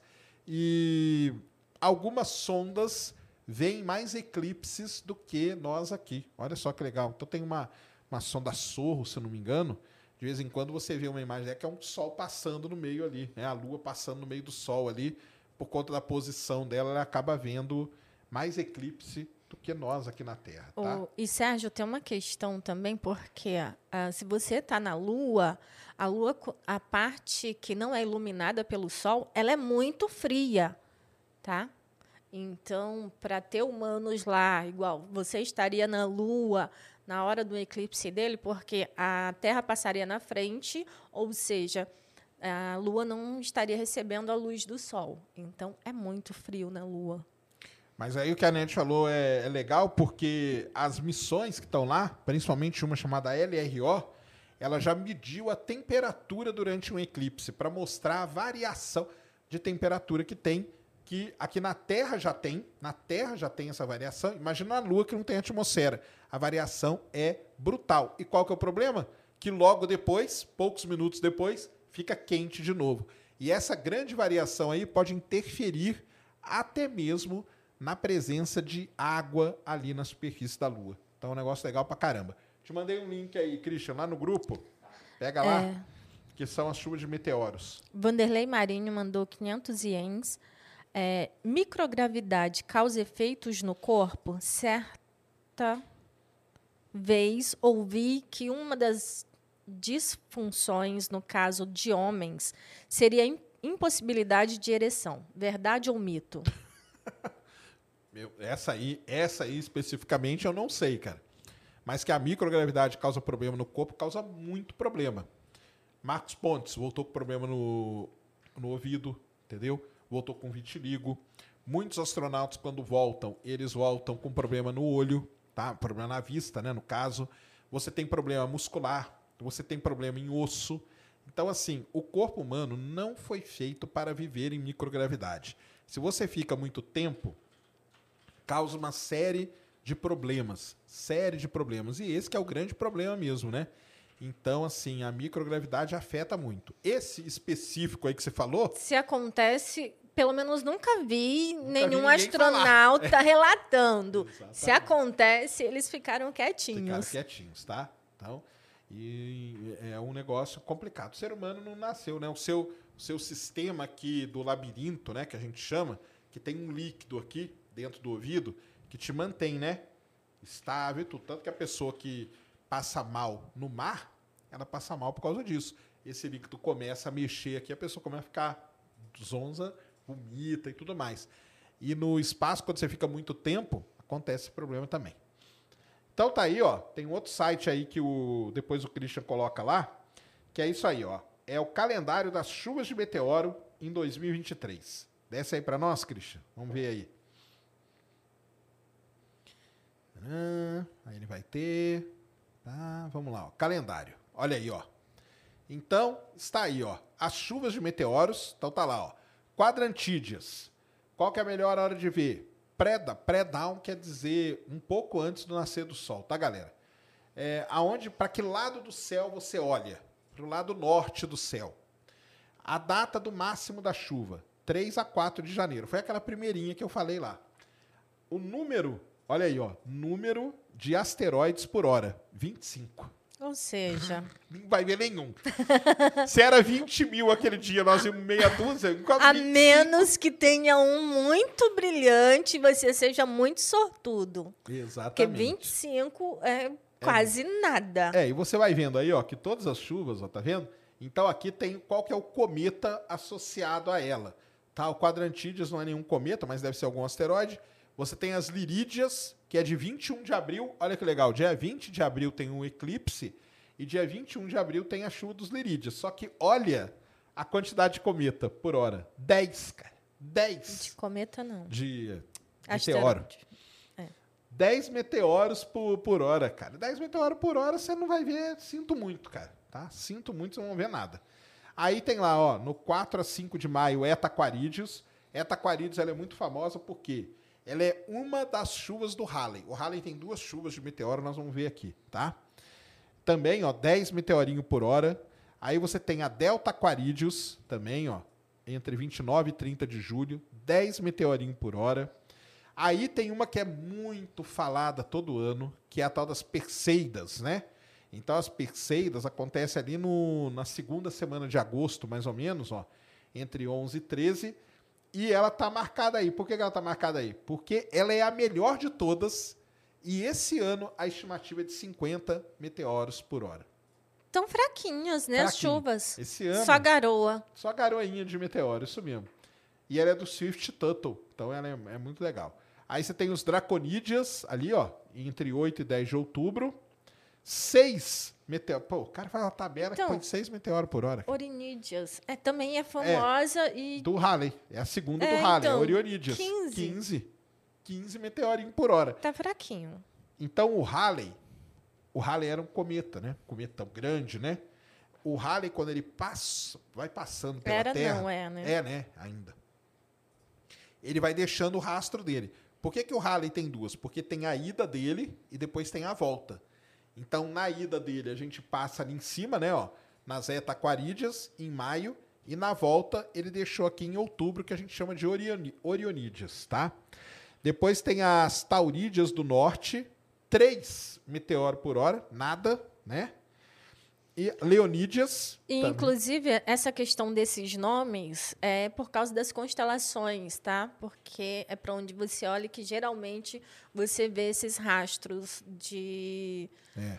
cometa, de asteroides, de O, detritos. o meteoro, ele tem um negócio, uma, um ponto dele no céu que a gente chama de radiante, tá? É, acontece o seguinte, os meteoros, eles vêm todos paralelos.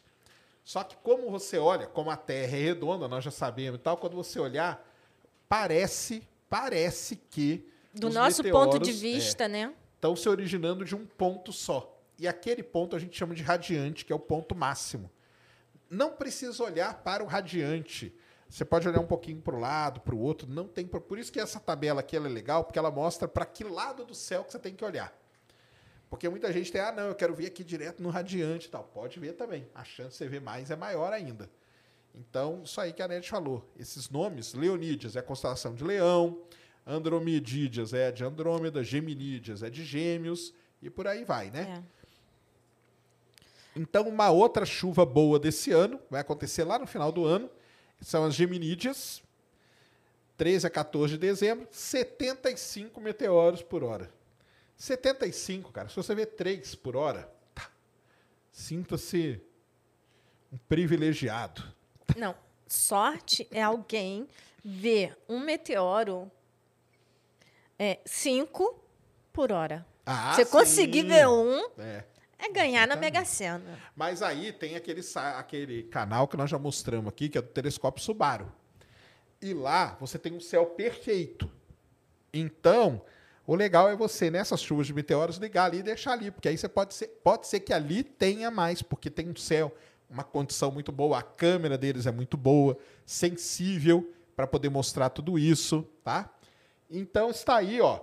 Para quem gosta, Mas assim, mas quem tem a oportunidade de ver uma chuva de meteoros, veja, que é muito legal você ver o meteoro. É muito bonito de ver. é muito mesmo. O Carlos Fernandes está insistindo aqui e está perguntando se vai ter live do cometa. Cara, como a live do cometa é muito difícil. Muito difícil. É, uma coisa do cometa, né, para falar pro pessoal é o seguinte: você raramente, raramente, acho que algumas umas duas, três vezes aí nos últimos anos só, é muito difícil você ver um cometa se mover no céu, tá, cara? O cometa você vê ele parado. De um dia para o outro, você vê que ele mudou de posição. Se você vê pela internet qualquer vídeo, GIF que mostra o cometa andando, é porque aquilo ali foi feito com vários dias e o cara fez uma montagem para mostrar a movimentação do cometa. Se não me engano, o, o Hale Bop deu para ver durante uma noite ele mexendo um pouquinho de nada. Muita gente acha, por, por conta da cauda do cometa, que você vai olhar e vai ver o cometa rasgando o céu assim. E não vê. Essa é a grande diferença do que aconteceu aquele dia com o foguete chinês. Porque o foguete, o pessoal olhava e via o foguete movimentando. Ah, eu vi o cometa movimentando. Não, é cometa, tá? Porque você não, não dá para perceber esse movimento. Você precisa de horas e horas de observação ou de um dia para o outro. Beleza? Então, assim, live do cometa é complicado, né? A gente fazer. A não ser que alguém aí. Vê, o Cristóvão deve fazer, viu? O Cristóvão Jacques deve fazer. Porque ele tem um telescópio muito bom, ele sabe exatamente para onde apontar e o telescópio dele é para fazer imagem. Então, Ele já montou o outro observatório dele? eu não sei se montou ainda não. Acho que está no antigo ainda. Não. eu vi uma foto dele ontem. Ah, ele voltou lá? É. É, ele ia desmontar, falou que tinha problema de segurança, né? É, entraram lá. É. É complicado, né? A cidade vai crescendo. Então, Exatamente. dá esse problema aí. Mas procurem lá, ele deve fazer alguma coisa, ou eles devem publicar alguma foto, tá? Mas, cara, assim, controle a expectativa, tá? Com relação ao cometa. Pode vá- ser incrível, tá? Mas também pode não ser tanto assim. Pode não ser tanto assim. Isso É, mesmo. Rodrigo BR mandou cincão. Seria possível teletransportar gravidade? Transportar gravidade de um buraco negro para uma espaçonave? É, isso aí tem um pessoal que defende, né, que fala que se a gente conseguisse chegar perto de um buraco negro, o buraco negro tem uma energia gravitacional muito grande. Se a gente conseguisse, de alguma maneira, chegar perto de um buraco negro a ponto de armazenar essa energia gravitacional dele, a gente conseguiria, por exemplo, colocar numa nave, colocar numa coisa assim, porque aquilo é energia, né? É energia gravitacional do buraco negro. Agora, não dá para fazer, cara. Isso aí é só coisa ficção, tá? Deixa eu ver aqui no Twitter se alguém postou alguma foto nova do cometa. E- Tem alguma pergunta aí? O Rodrigo Carlos mandou cincão. Serjão, se Betelgeuse explodir em formato de supernova amanhã, quando iremos saber e vai dar para ver aqui, é, vai dar para ver daqui sem telescópio? Se Betelgeuse explodir amanhã, lá no lugar dela, né? Nós só vamos ficar sabendo dela daqui uns 600 anos, 700 anos, que é a distância que Betelgeuse está da Terra, né? Cerca aí de 650 anos-luz, se não me falha a memória. Então, Não vai dar para ver. não vai, não vai, vai dar para ver quem estiver aqui daqui 650 anos. Não vai Você ser a não. gente, né? Exatamente. Agora, se acontecer, vai dar para ver ela no céu e tudo? Vai dar para ver, tá? Vai dar sim, porque vai ser algo maior. Dizem aí as estimativas que daria para ver ela até de dia, tá? É, que inclusive quando teve aquela oscilação no brilho, ah, conseguiu se ver com telescópios, né? Imagina ela Isso. virando uma supernova. É uma supernova, dá para ver. É, Pedro Ávila mandou cincão, manda um salve para Perdizes, Minas Gerais, onde caiu o meteoro mineiro. Opa, um salve aí pra galera de Perdizes aí. Onde caiu o asteroide aí, né? Que foi achado o meteorito aí, né? Meteorito mineiro. Eu tô vendo que tem uma curva de luz do, do cometa aqui, mas não tô achando. Tem mais alguma aí? O Brunão tá perguntando se daqui a 650 anos vai dar para ver o Mundial do Palmeiras. Vai, isso aí esquece, cara. Vai ver rapidinho a gente vê. Isso não vai dar, não. Não vai dar, não.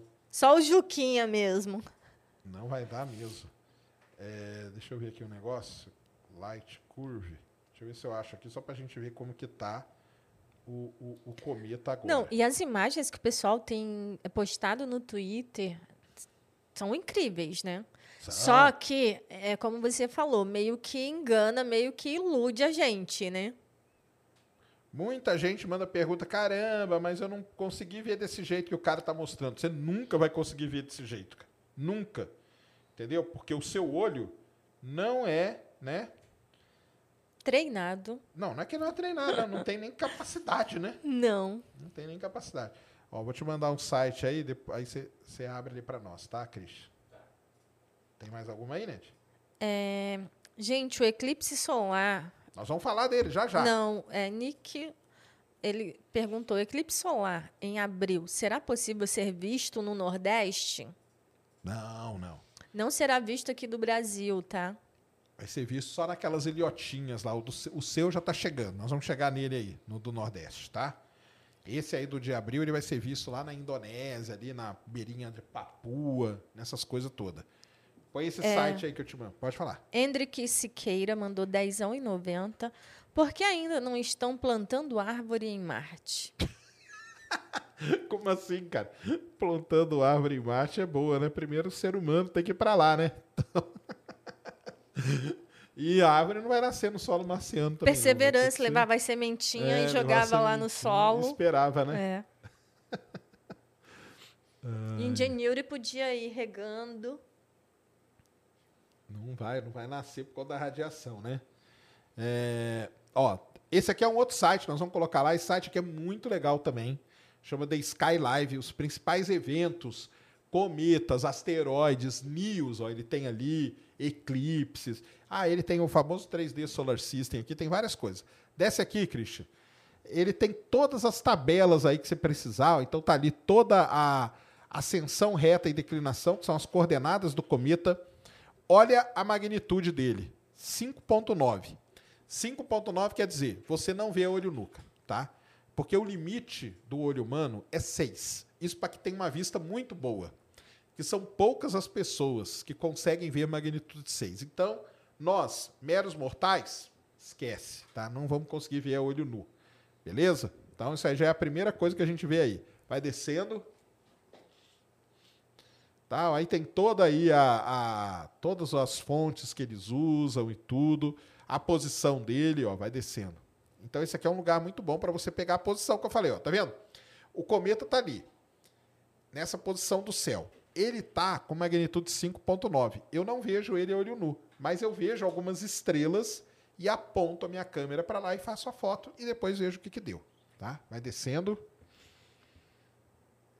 Pode ir. Aí o cara vai dando um zoom e tal. Olha lá, ó. Aí é o cometa, ó. Então você tem o campo estelar, ele mostra direitinho como que é o campo de estrelas para você poder fazer, tentar fazer a foto vai descendo. É muito bom esse site, tá? Ele é bem técnico, mas ele é muito bom. Ali está a distância que o cometa está da Terra, ó, 75 milhões de quilômetros, tá? Ou seja, 0,5 unidades astronômicas, tá? É, pode descendo. Então aí tá. Aí o maior aproximação dele, nós já vimos, né? Dia 2 de fevereiro, ele vai passar apenas a 42 milhões de quilômetros, tá? Só que ó o grande problema dele, ó. Quando ele passar, vai descendo aqui. Quando ele passar mais próximo da Terra, lá ele vai estar tá com 5.9 de magnitude também. Então, é, as estimativas são terríveis, não são boas não, viu, para o cometa. Tá bom? Pode descendo. Então, ó, aí está a curva de luz. É isso aí que eu queria mostrar. Ó. Isso aí é a curva de luz do cometa. É, o que, que mostra a curva de luz? Ela mostra ali a magnitude, tá? Em função dos dias aqui, ó. Então nós estamos ali, ó, janeiro de 2023, ó. E ali está a magnitude dele. Então vai ali com, a, com o cursor ali na seta, que eu acho que ele dá o valor certinho. Isso. Ó, tá vendo aqui, ó? Dia primeiro, olha aqui, galera. Dia 1 de fevereiro, a estimativa é magnitude 7.9 é muito. 7,9 você não vê, cara. É, você precisa de um telescópio para ver, ou de um binóculo, ou fazer o esquema da câmera que eu falei para vocês, tá? Então, assim, é, sinto lhe informar que a olho nu você não vai ver o cometa,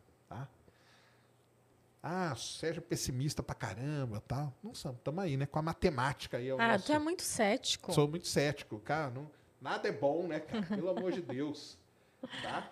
Então, esse site aí, vocês descem, Light Curve, é a curva de luz, que é a estimativa da magnitude do cometa com a data.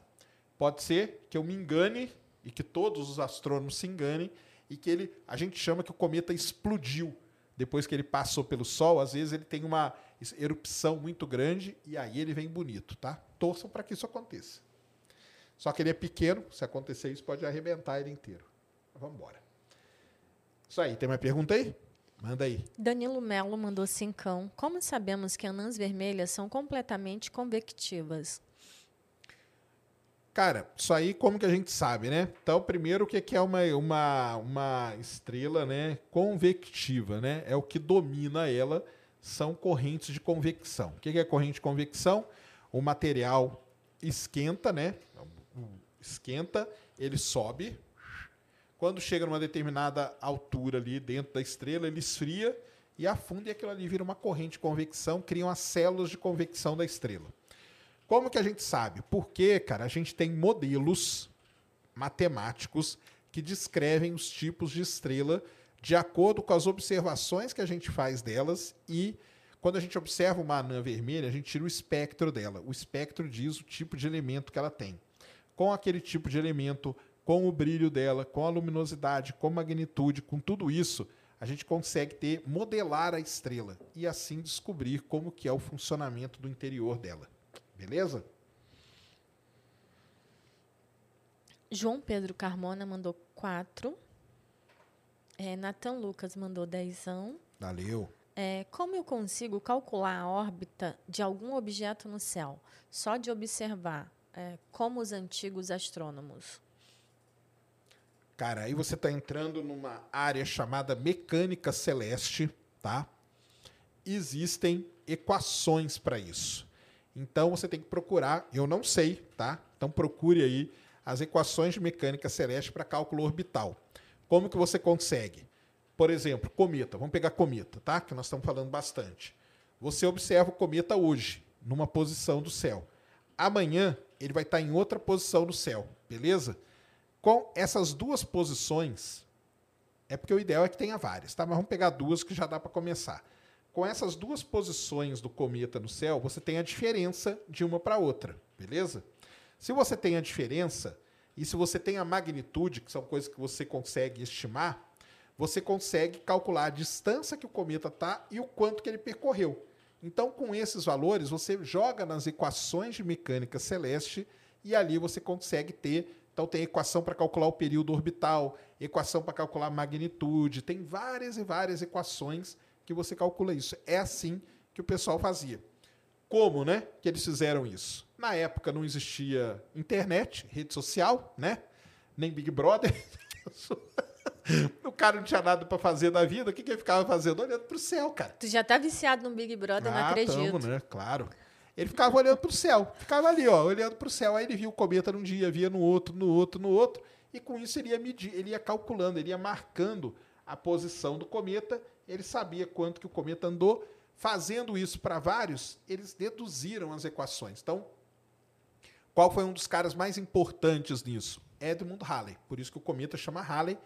E não foi só o, o cometa Halley que ele fez, ele, ele, ele que, vamos dizer assim, é, deduziu a equação para a órbita de cometas.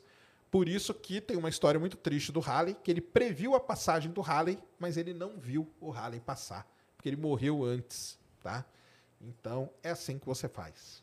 É, o Nando Coelho, ele perguntou é, qual o melhor telescópio para observar planeta, refrator ou refletor? Cara, então vamos lá. Telescópio é, para planeta, a gente gosta mais, os astrônomos gostam mais dos refletores, tá? Que são com espelho. Os telescópios refratores, a turma gosta mais para observar objetos do céu profundo, como nebulosas, galáxias, coisa desse tipo, tá? Então, para planeta, busque refletores. Então, a gente indica que sempre celestron.com.br, usa lá o cupom da NED, qual que é mesmo, NED? Ned Celestron. Ned Celestron. Aliás, a Ned está fazendo uma série lá no Instagram dela sobre telescópios, legal pra caramba, vão lá e assistam, tá? Pra você ficar por dentro de telescópio, é uma boa dica para você poder adquirir o seu telescópio, tá? É, então, telescópios de espelho, lá na Celestron tem 114, que é bom pra Cento- você O começar. meu é um 127. 127, tem 130, 150 e por aí vai. Espelho é bom para isso. Os telescópios de lente, que a gente chama, que são os refratores, o pessoal gosta mais para observar é, galáxias, nebulosas e coisas do tipo. Beleza? Beleza. É, Pedro Abud mandou dezão. Amigo, fiz a IA inventar uma alternativa à à eletricidade, caso uma tempestade solar atingisse a Terra e afetasse nosso campo magnético. E ela inventou energia de campo magnético controlado. Isso existe? Que doideira essa IA aí, hein? Olha o que, que ele está Tá alimentando. vendo? Olha o que, que vocês estão alimentando. Depois, cara, vocês não vão reclamar, hein? Quando esse negócio todo se revoltar e vir pra cima de vocês. Cara, assim, nunca, nunca ouvi falar nisso, viu? Nunca ouvi falar se existe ou não. Eu acho que não existe, né? Agora, tem que ver o que, que a IA fez para chegar nisso, né? E, cara, o negócio de energia é o seguinte: você pode gerar energia de várias maneiras. Você tem que saber se é uma maneira eficiente ou não de você gerar energia. Lembra da fusão lá que nós falamos até ontem? Às vezes você, você gasta mais energia para produzir o, o mecanismo ali do que a energia que ele gera. Então, dá para gerar? Dá, mas vale a pena? Não vale. Então, isso tem que ser levado em consideração. Mas vai saber o que, que ela projetou ali e vai que? Tem que ver como foi a resposta é. que ela te deu. Ela te deu só esse nome ou, Ou- ela te deu uma descrição e tal? Isso aí É. que tem que ver. É, Juan Haas mandou dezão. Boa noite, sou novo nesse negócio de astronomia e queria saber por que tem uma mancha que corta o céu cheia de estrela. Muito bem. Juan, né? Então, Caramba, ele deve morar pô, num você deve lugar. morar num lugar legal pra caramba. Mora bem, hein, Juan? Fala aí pra nós aí no chat aonde você mora, Juan. Cara, o que você está vendo aí, essa mancha branca no céu, é a famosíssima Via Láctea, né? Então, o que você vê, na verdade, é um braço da Via Láctea. A gente mora dentro da Via Láctea, quando a gente olha, a gente vê um braço dela passando ali. Então, é isso que você está vendo no céu. Aliás, saiu hoje, né? Ele falou que é no foto- Rio Grande do Sul. Não, beleza, mas é qual cidade? Qual cidade? É, no mato, é na roça, por exemplo. é perto No interior, é, porque geralmente é em cidades pequenas que tem é, pouca poluição luminosa. Então você consegue ver o braço da Via Láctea. Isso aí. E hoje saiu uma foto sensacional do, do- desse disco desse É, plano, interior. desse braço aí da, da Via Láctea, com 3,3 bilhões de objetos, tá? Então, um negócio assim realmente espetacular que os caras fizeram. Mas o que você está vendo aí no céu, nada mais é do que a Via Láctea, tá? No mato. No, No mato? Então no tá ótimo, interior. isso mesmo. É, e sobre a inteligência artificial, só o nome. Ah, então aí, esse é que é o problema, cara. Porque De aí é a tal da repente ela, preta. ela já É. tá com alguma coisa, só que ela, ela não vai dar toda não vai dar a todo- receita do bolo, né? Exatamente, ela guardou pra ela ali. Esse é que é o problema, essa caixa preta aí. Mas tem muitos lugares aqui no, no interior do Brasil que você consegue sim ver o braço da Via Láctea. E nós aí que vivemos muito em cidades, né? Normalmente quando a pessoa sai e vê, ela até se assusta, porque ela nem sabia que era daquele jeito, tá? Tem mais aí? Não. Não? Tem alguma no- na plataforma, Christian? Não, Sérgio. Tá, então volte lá. Então passamos aí pela chuva de meteoros, passamos aí, vocês já viram como que o céu vai se movimentando durante o período, vimos aí bastante sobre o cometa, né, que tem essa toda essa esperança aí, mas pela curva de luz dele, sei não. Mas o que todo mundo quer saber, né, Ned? Vamos falar, né? O principal, para mim é o principal. Qual é o principal evento astronômico desse ano para nós brasileiros, né?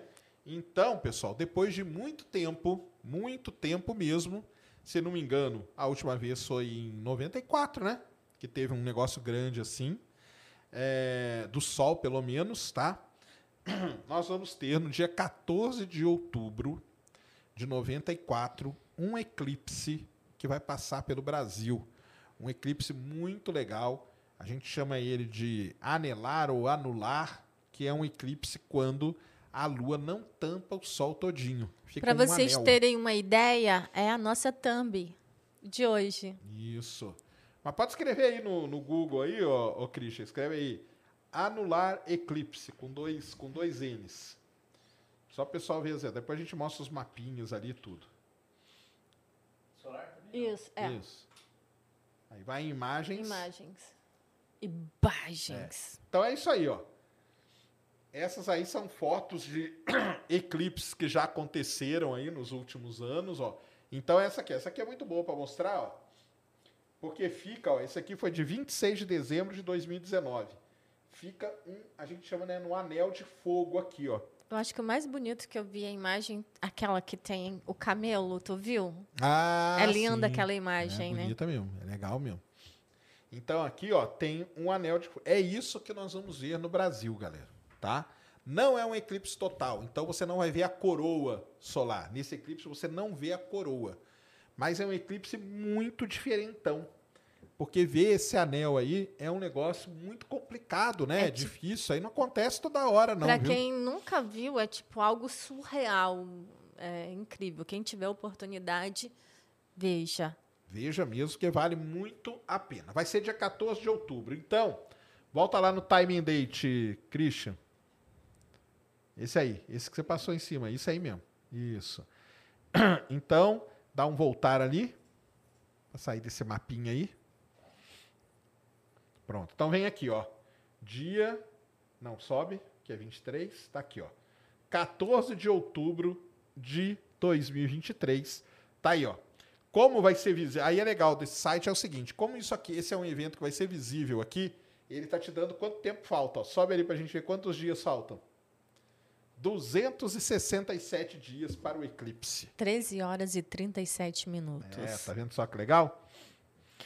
Então, agora desce ali pra gente ver o mapa. Olha lá, ó. Vai no mapinha lá. Então tá aí, ó. O eclipse, ele vai. Pode dar um zoom out aqui, ó, cara. Clica no menuzinho aqui. Mais, mais um pouquinho. Aí, ó. Ele entra lá pelo Oceano Pacífico. Olha só que legal, hein? Ele vai entrar pelo Oceano Pacífico. Ele vai cruzar os Estados Unidos. E aqui eu quero fazer um parênteses, cara. Os Estados Unidos teve um eclipse total do Sol em 2017. Vai ter um eclipse anular do Sol em 2023. E vai ter um eclipse total, Total, do Sol em 2024. 2024. Três grandes eclipses numa, numa diferença de ano muito curta. Isso é sete anos, né? Em sete anos, os Estados Unidos vai ter três grandes eclipses, dois, total, dois totais e um anular. Ele vai passar ali, ele vai passar, sabe aonde? Ninguém sabe aonde.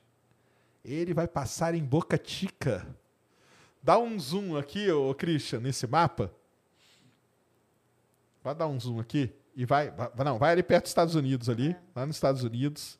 Isso, vai dando um zoom aí. Perto do México aí. Perto do México, vai, vai dando mais um. Mais um, mais um. Texas ali, ó. Isso. Sobe, vai subindo aqui. Dá mais um. Sobe mais um pouco. Não, aliás, desce, desce, desculpa. É, vai passar em cima de San Antônio. Pode descer mais. E bem pertinho de. Cadê a. Aqui, ó. Brownsville. Aqui, ó.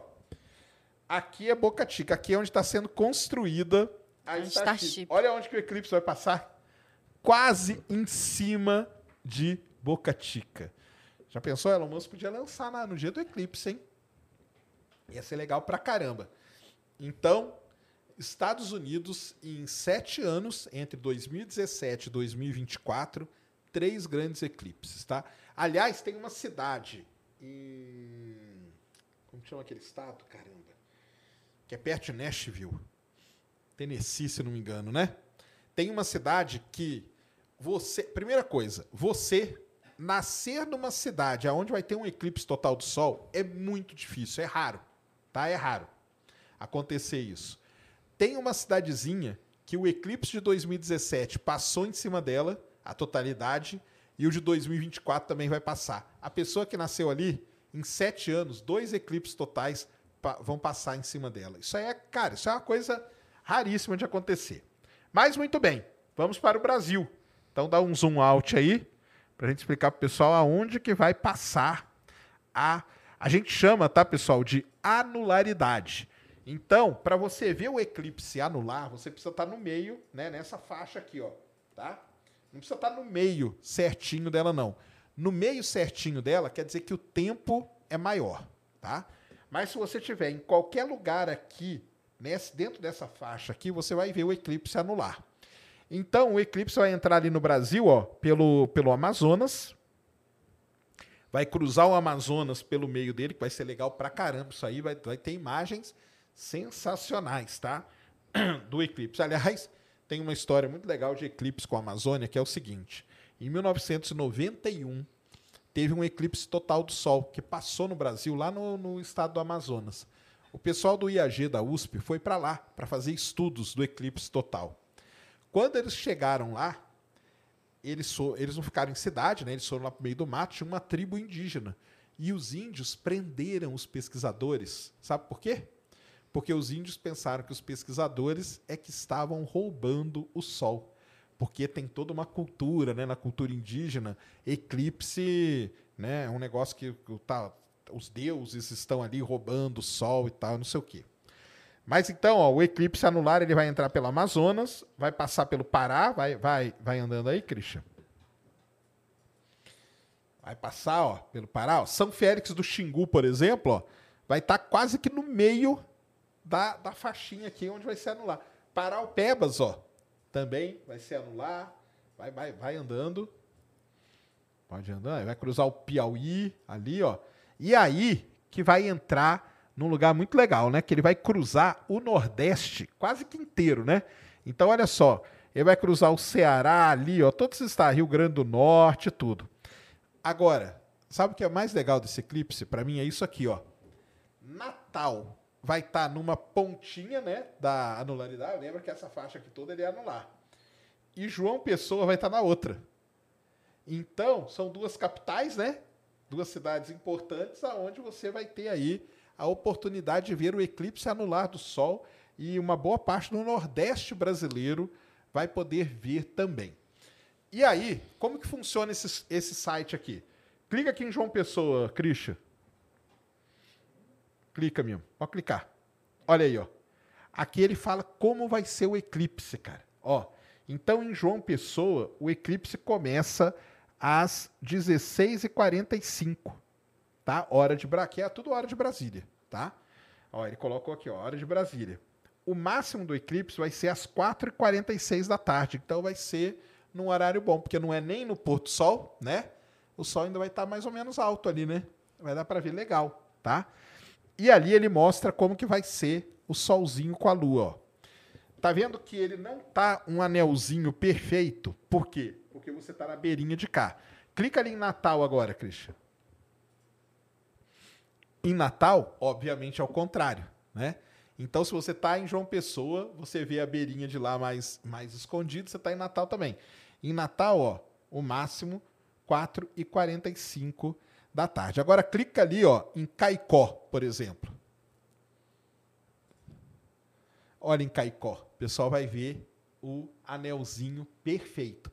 Quer dizer, no eclipse anular, quanto mais no meio da faixa onde ele é anular, você vê o anel mais perfeito. Se você vai para um, uma borda ou para outra, você vê um lado menos do que o outro, tá? Então, e aqui, ó, então é sempre assim, ó, 4h45, né? 4 da tarde, vai ser um horário muito bom, viu? Um horário muito bom para ver, ó, Juazeiro do Norte ali também, ó, tá? Então, assim, é muita cidade. É... Mossoró, eu pensei que Mossoró tava dentro, mas Mossoró tá fora da faixa, ó. Quer ver? Clique em Mossoró, só pra gente mostrar como que vai ser. Tá vendo em Mossoró? Ele não vai ser mais anular, ó. Ele vai ser quase que um eclipse parcial bem avançado, tá? Você vai ver só um, um, o Sol vai virar uma, quase uma meia lua ali, ó. Também naquele horário ali de 4h44, tá? Então, pessoal, esse é o grande evento. Coisas boas. É 14 de outubro. Quer dizer que é perto do feriado de 12 de outubro, né? Catarés, 14 de outubro é que dia mesmo? Que dia da semana cai? Vê aí que dia que cai 14 de outubro. É... Sábado. Olha aí, ó. Tá vendo? Num sabadão ainda, passar a tarde vendo um eclipse desse. É, esse site aqui é muito legal por conta disso aqui, ó. Clica ali em João Pessoa de novo, cara. Só pra gente ver um negócio. Não, é para cima ali. João Pessoa mesmo. Aí, tá bom. Ó, esse aqui que é o grande problema, tá vendo? Esse dia é nublado 72% do tempo desde então, logicamente, né? Agora, a quantidade de astrônomo que vai ter enfiada nessas cidades. Diz aí, Ned, a chance de 72 vai para 100%. Vai para 150%. Porque não, astrônomos e todos e tele... eles com telescópio, e binóculo. Todos os tipos de telescópio que você imaginar, cara. Não, e o pior é que não, é, não é só astrônomo brasileiro, vem astrônomo do mundo inteiro. É isso mesmo. É assim, lógico, né? Tem toda Campina Grande, vai estar tá bom de ver também. Então, assim, lógico que tem várias centenas de cidades aí no meio, né? A gente está falando só das maiores, porque é onde a, a infraestrutura é melhor e aonde o pessoal deve, deve fazer. É, pessoal, vocês estão pedindo para ver como será visto, por exemplo, em Pernambuco. O link desse site ele está na plataforma, então vocês podem colocar na cidade de vocês para ver como que será visto o eclipse, tá? Sim. Em algumas partes será parcial. Isso aí. Lembrando, né? Ele vai ser anular só naquela faixa mais rosa aqui, mais forte. E a sua cidade específica, cara, você vem aqui, escreve o nome dela aqui, ó. É só você escrever o nome da cidade aqui, que ele mostra para você, ele te dá essa tabelinha mostrando com, como que vai ser o eclipse na sua cidade, tá? Exatamente na sua cidade. Porque senão, nós vamos ficar aqui até amanhã só respondendo. E na minha cidade, na cidade Não, tal. eu sei porque E na- nas lives lá no Space Today, quando tem eclipse, e vai ser visto da, da minha cidade? Não. Vai ser visto. da- Não. O mais legal é quando tá de noite e nós estamos transmitindo um eclipse do, do sol, sol. lá do outro lado do mundo.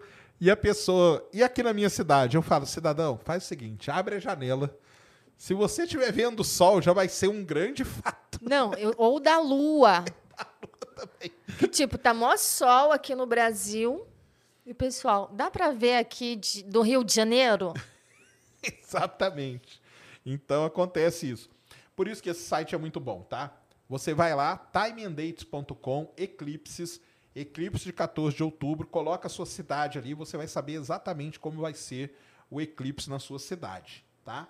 Então, vai ser muito legal, embora ele vai cruzar Amazonas, que não é muito populoso, o Pará também não, mas quando ele entrar no Nordeste, né? Nordeste é uma região muito populosa por onde vai O passar o O eclipse. link já tá na plataforma, né, Cris? Tá na plataforma, tá, pessoal? Então o link já está lá para você acessar e ficar vendo aí como vai ser na sua cidade. Coisas interessantes desse eclipse para nós aqui brasileiros. É, justamente nessa época vai acontecer o ENAST, que é o Encontro Nacional de Astronomia, que será feito de propósito nessa data e nesse local, né? Exatamente. E nesse local, porque os astro... é aquilo lá que a gente está falando, né? vai ser muito astrônomo reunido. É, muito astrônomo reunido, a gente já sabe o que que, né? Então, então se, por exemplo, se você vê muito astrônomo reunido, talvez você pegue um carro e vá para um lugar que Não. tem menos astrônomo. E tem mais uma coisa. E se a gente for? Ah, e a gente carrega a zica do eclipse com a gente. Então, o pessoal pergunta assim e tal. Nós estamos vendo aí a nossa idade. Até falei com a Ned hoje, né, Ned? Vamos ver aí com o pessoal do Enast se a gente faz alguma coisa, entendeu? É, Naelton, que é nosso amigo. Eu já tô é o- vendo um negócio aqui com o pessoal pra gente ir, sim. É. E não É, só e ver o Enast, transmitir é. o Enast, fazer Isso. coisa lá. E, E e aí? participem do Enaste, tá? É aberto ao público. Vocês têm palestras com astrônomos. Não é só o eclipse em si. É um evento muito legal. Encontro Nacional de Astronomia. Isso mesmo.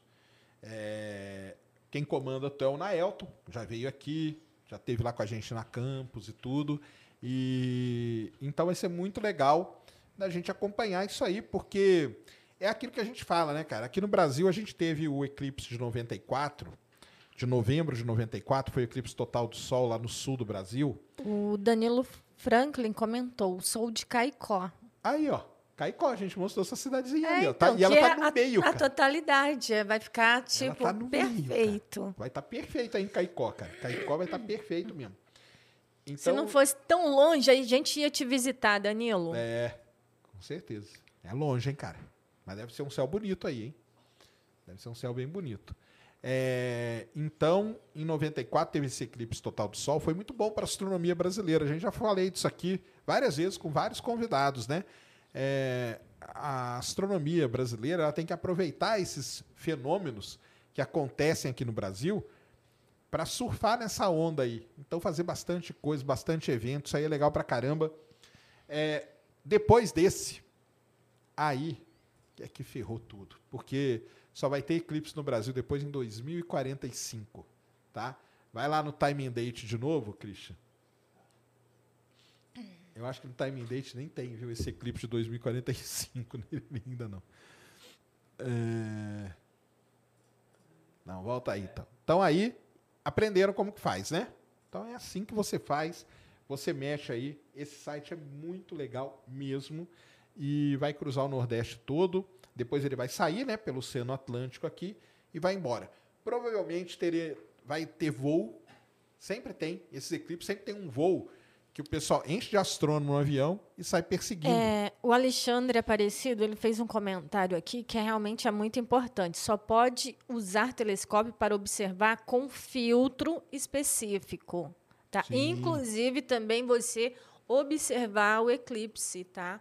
Tem um óculos específico, tem Tem o filtro O de soldador fil- número 14, que a exato. gente chama.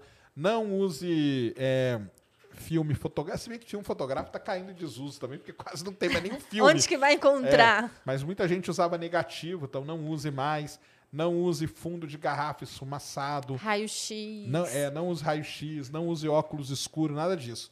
É muito bem lembrado, porque nesse eclipse anular, o Sol não é coberto totalmente. Porque quando o eclipse é total, você fica observando com filtro. Na hora da totalidade, você pode tirar, dura dois, três minutos, depois você volta. Esse aqui não Esse pode em momento algum, porque o Sol está sempre ali. Tanto que as fotos que você vê é sempre essa foto mais amarelada, alaranjada, porque ela é feita com o uso de um filtro, tá? Então, sempre com filtro nesse eclipse, tá? Em momento algum, tire o filtro para ver, beleza? Em momento algum. Mas eu acho que vai ter, sempre tem, quando tem esse eclipse, sempre tem campanhas que eles dão os óculos, né? Bonitinho para o pessoal observar. Já tem muita gente montando o telescópio com o filtro. Isso. Você pode comprar, se você tem um telescópio e quer ver com o filtro, você compra uma folha, uma folha, parece papel alumínio, só que ela tem um nome específico, ela chama Mylar. M-Y-L-A-R. Procura aí, Mercado Livre vende, você compra a folha, você vai comprar uma folhona. Aí você vai lá, mede o seu telescópio, recorta ela e faz bonitinho ali, tá pronto para ver É. o eclipse. A questão do óculos é com filtro, mas assim, se você não encontrar o óculos, você pode ir em loja que vende produtos de soldador mesmo e compra o filtro 14. 14. 14 ou superior. Tem que ser 14 ou acima disso, tá? Aí. Que você pode observar usando esse filtro, ah, que tá tudo certo. E aí você tem o filtro aqui, né? Que vai ser um vidrinho, tipo um celular, né? Aí o pessoal coloca uma, uma, uma- um papelão aqui, outro aqui. Você pode fazer toda uma adaptação para o seu telescópio, para a lente da sua câmera, também importante, tá? Não aponte sua câmera para o sol diretamente, porque você vai torrar o sensor dela, tá? E, então, esse eclipse, pessoal, importante, hein? Sempre, a todo momento, com filtro. Não, Não. olhe sem. E outra coisa, mesmo com filtro, você não pode ficar olhando todo. por muito tempo, tá? Você olha um pouco, depois descansa a vista e depois olha mais um pouco, não fica o tempo todo olhando para o sol, Isso aí. mesmo com o filtro. Isso aí é muito importante ter em vista isso, tá? Então tá aí, esse aí com certeza é o evento astronômico. Vocês viram ali, né? Chuva de meteoro não vai ser, né? Quase nada. É, os eclipses da Lua esse ano não tem, né? É um penumbral. Ah, então volta lá. Se tem eclipse do Sol, 14 dias tem que ter eclipse da Lua, né? Vamos ver se vai ter? Volta lá, Christian. Isso, bate ali a setinha de voltar lá em cima. Boa. Então, a gente tava. Sobe. Então, desce aqui um pouquinho. Estamos aqui nos eclipses, ó. 2023. Teve eclipse dia 14, dia 28 tem eclipse lunar. Eclipse parcial. Clica aí, vamos ver onde que vai acontecer. Vai ser visto do Brasil o eclipse parcial. Tá, está aqui a, a continha, faltam 281 dias. Então desce aí agora. Só que ele vai ser muito, né? Muito, olha lá, ó. Então só daquela, sobe aí. Clica ali no mapinha de novo. Aí puxa ali no Brasil, dá um zoom aí. Então, eu acho que de novo o Nordeste, hein? Ó. É. Esse Então, é o ano do Nordeste. É o ano do Nordeste. Aqui pra nós, ó, São Paulo, Rio, ó, clica em São Paulo ali, só pra gente ter uma ideia. O que vai acontecer? Ó, São Paulo, ó. Não vai, tá vendo, ó? A lua nasce, tá vendo? E o eclipse já foi, ó. Ó, a fase parcial dele acabou e a lua nem nasceu ainda. Agora vai lá no Nordeste. Nós vamos ver só o penumbral aqui em São Paulo. Sobe ali, ó. Vai lá em Natal de novo. Aí, ó. Natal, olha lá a beirinha que vai vir. Só isso aqui, ó. 12% da lua, tá? 12 não é nada, é só um beliscãozinho na lua, tá? Vai ser um eclipse parcial, galera. Então, esse ano, de eclipse da lua, nós estamos ruim. De chuva de meteoro, nós já vimos que estamos ruim. Mas temos o grande eclipse aí no dia 14 de outubro de 2023, no Nordeste todo aí, que vai ser legal pra caramba pra gente observar, tá?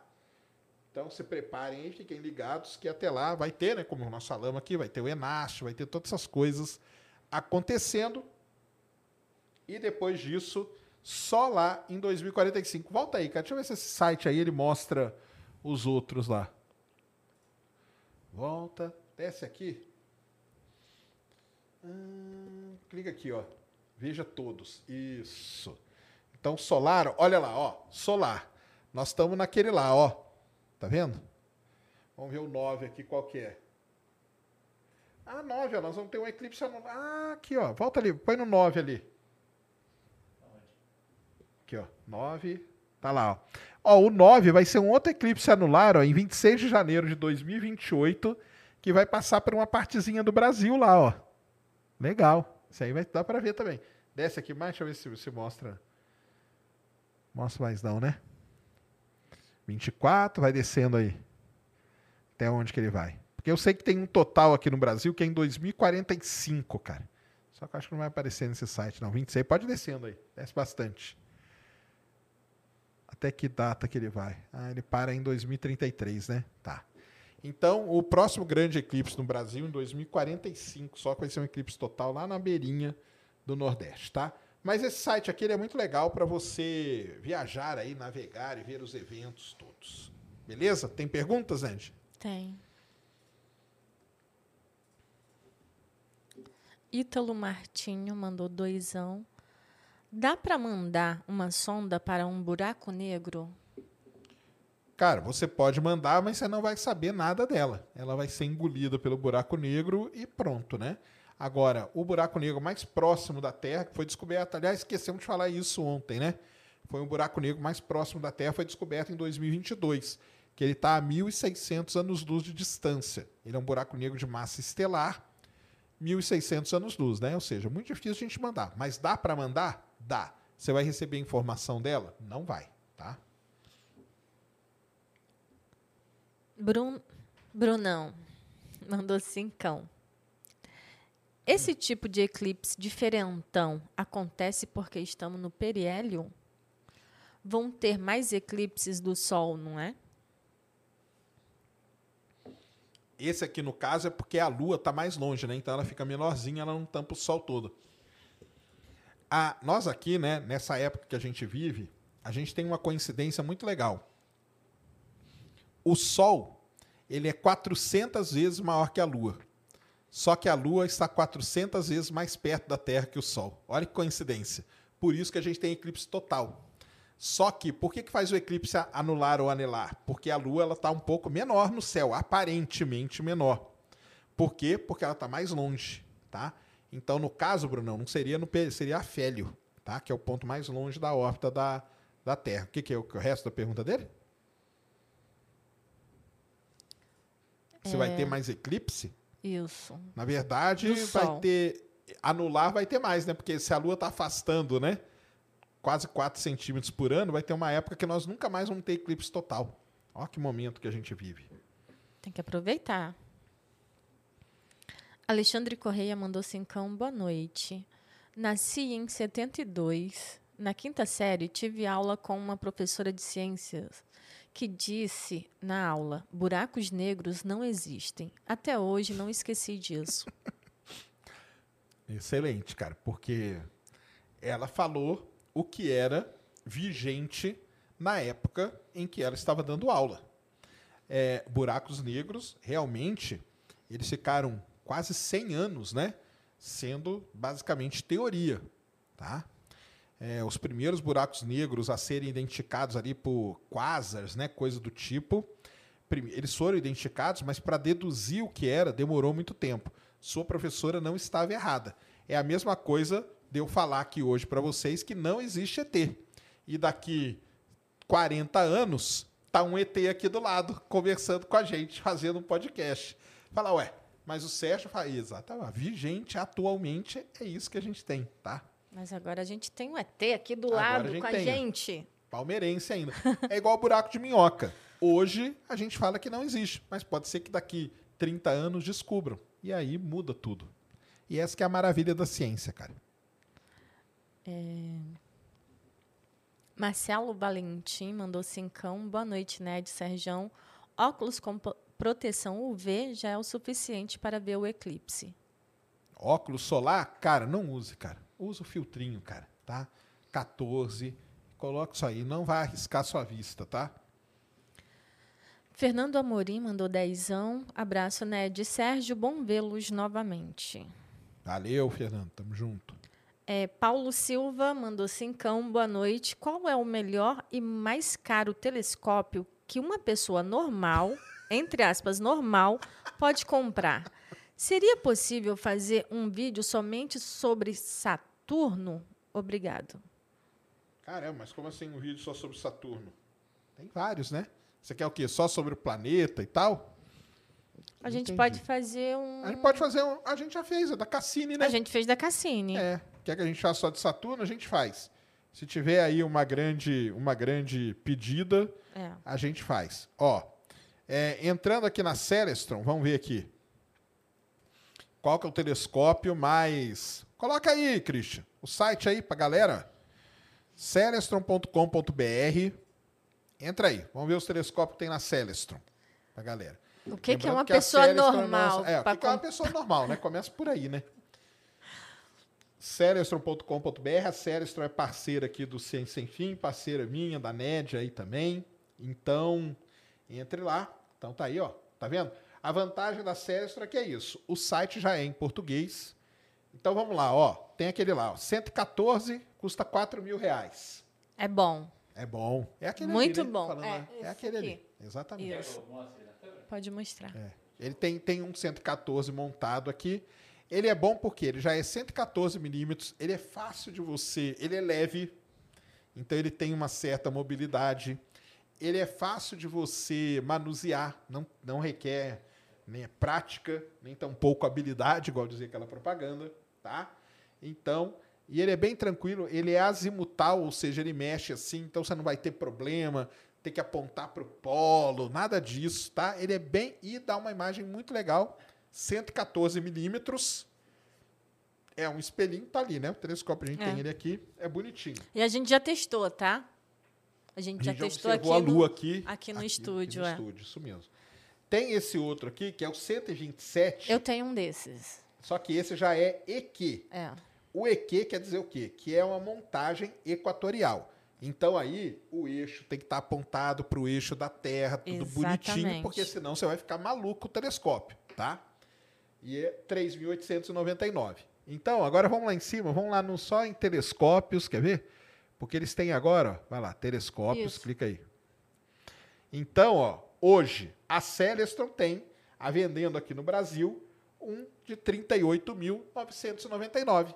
É bom para uma pessoa normal? Isso, você acha 40, 40 mil reais um telescópio, um C 9.25 com Go 2. Então esse telescópio aqui, ele tem quase 254 milímetros o espelho, tá? Ele tem um sistema de montagem dele, que você liga ele na tomada, você põe no objeto, ele fica parado, e ele tem o Go 2, que é esse controle aqui que você vai lá e digita. Lembra que o cometa eu mostrei a ascensão reta e a declinação? É só você digitar nele, que ele vai sozinho para lá e aponta, tá? 40 mil reais E vendido você no Brasil. divide em 12 vezes sem 12 tá. de 3 mil. Olha lá, ó. tá vendo? Isso aí a pessoa normal já não vai conseguir pegar. Já. Não, Mas tem que ver depende, o que, que é normal? Pra falou- gente, normal é Ele uma perguntou- coisa. O não, A normal, pergunta dele foi: qual o telescópio mais caro mais caro que uma, pessoa, normal, pode comprar? Eu acho que ele está querendo dizer que não seja um telescópio que tem né, em observ... Não, mas isso aqui já é profissional. Esse viu? daí é. Esse Esse já é. daí você brinca bonito. Brinca. Esse aí é bom. Mas olha só, temos alternativas aqui, ó. Tem um C6, que é aquele ali, ó, que é o Nixstar. Eu acho que aquele ali é até o do Jovem Nerd que eu falei para ele, ó. Ele é bem mais simples de usar que esse. Ele tem o controle, ele fica parado no objeto, tá? E custa 20 mil reais, a metade do preço desse aqui. Tem um que é muito legal, muito fácil de usar, que é os Dobsonianos. Ó. Esse aqui é um 8 polegadas. Aquele lá é 6 polegadas, esse é 8 polegadas. Um pouquinho maior esse Dobsoniano. O que é Dobsoniano? Dobsoniano, pessoal, é essa montagem aqui, ó. Tá? Ela não é um tripé, você tá vendo?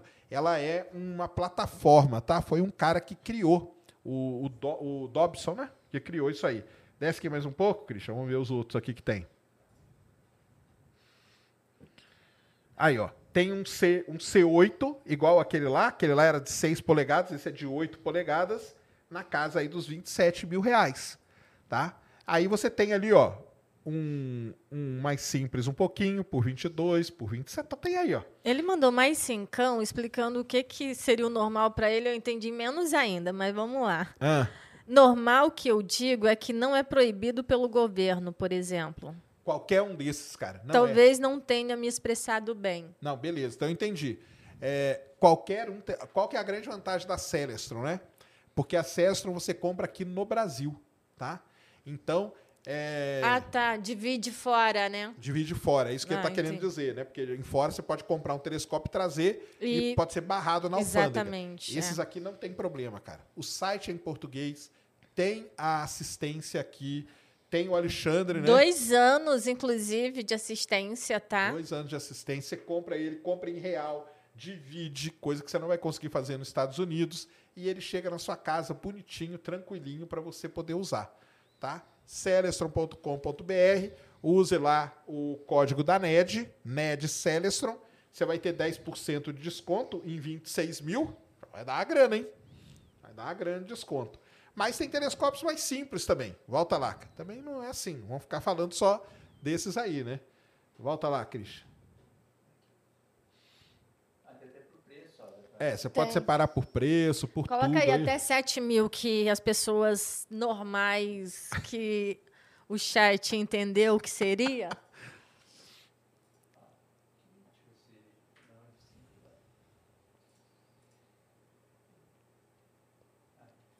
Isso.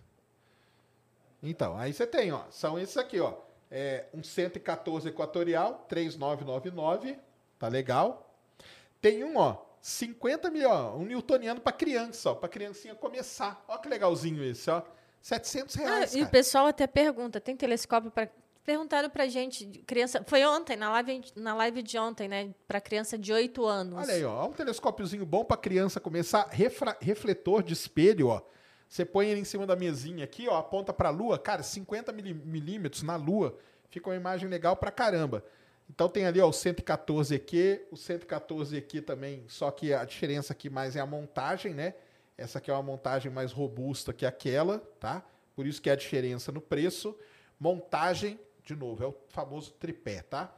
Desce aqui, Pode descer que tem aqui os, os, os, refletor, os refratores, ó, 70 milímetros. Tem esse aqui é muito legalzinho também, ó, o First Scope, tá? É de 1.300 reais. Ele é muito legal, ele é um refletorzinho, tá? Muito maneiro, beleza? É, 80 milímetros ali, ó, por 4 mil reais. Desce aqui mais, ó. Ó. Aí tem, ó, de 6 mil, esse aqui é muito bom, 102 refrator, cara. Em- Isso aqui é muito, é lente pra caramba. Esse 114 aí, eu tenho um dele também. Ah, o 114 azimutal. O Ah, refletor. o 114 é aquele nosso ali, né? Onde É. traz ali. É aquele ali, né? 114, Uhum. Isso aí. Aquele ali, tá vendo? ó? 4 mil, desce aqui agora. Star Sense. Aí tem os, os que a gente costuma indicar, ó. Os 70 milímetros, que já tá aí, né? Tem o de 1800 aqui, ó. Esse aqui é muito legal porque ele vem com uma bolsa pra você levar ele. Ele é ele, muito é, portátil. ele é portátil, isso. É muito bom e é de 70 milímetros. Tem de 80 milímetros portátil, ó que bonitinho que ele é, ó. E aí, 80 milímetros você já vê legal, a lua, planetas e tudo. E esse de 80 milímetros, ele vem com suporte para você colocar o celular e para colocar na ocular e fotografar, filmar. Ó, tá vendo? Muito maneiro. Desce aqui. E aí tem os outros aqui, incluindo o que aqui tem o 60, né? O 102, aí o 102 já é mais caro, ó, 130. Então é isso, né? O telescópio vai crescendo aqui a abertura dele, vai ficando caro. Então, 60 milímetros, aqui famoso, né? Muita gente usa. Vai para outra página ali. E aí os outros aí, ó. O setentinho, que é aquele ali, ó. Esse aqui é esse que está aqui, tá? O de 80, que é um pouquinho maior, ó. Só que, ó, esse é 70. Só que aqui o que muda o preço aqui, caramba, mas muda tanto. Não, mas aquele ali é a montagem equatorial. Esse aqui é a montagem azimutal. Montagem azimutal, cara, você aponta e mexe assim com o telescópio tranquilo.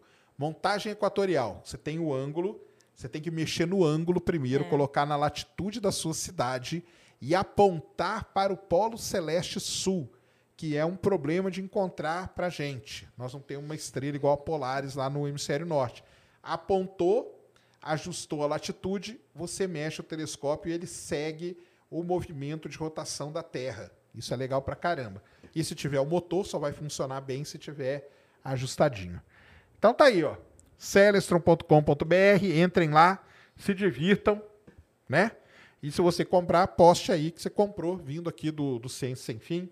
Usem lá o cupom da NED, que é legal pra caramba. A Celestron que é a nossa parceirona aqui. É isso? Isso. Tem uma pergunta aí? Tem na plataforma alguma não? Tá.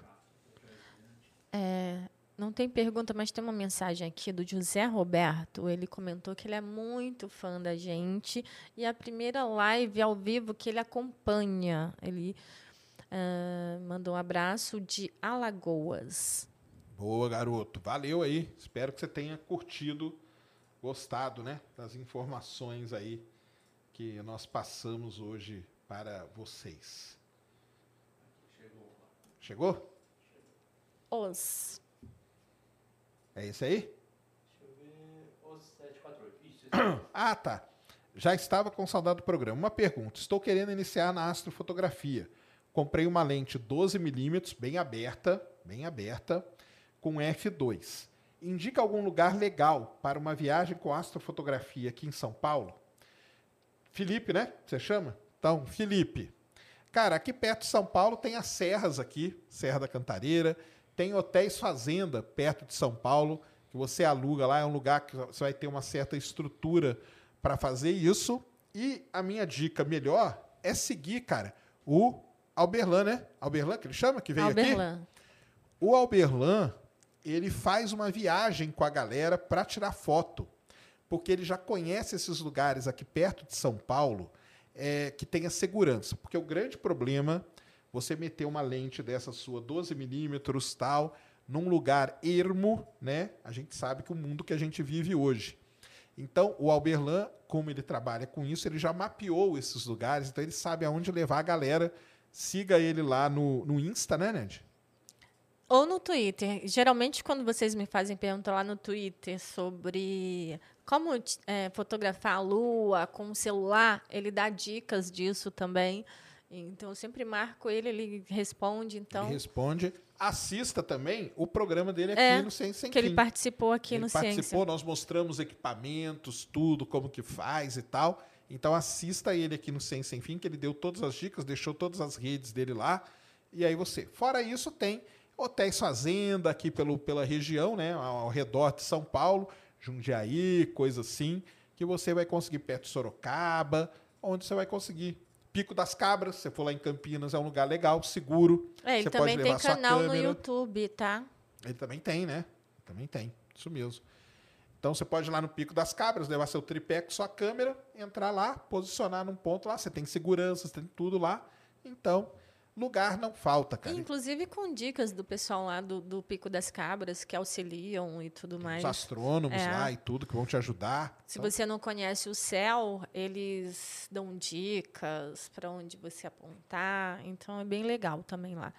O Paulo Silva mandou mais cincão e eu achando que ele era uma pessoa normal. Não tenho grana para comprar esses telescópios caros, não. É só curiosidade mesmo. bom.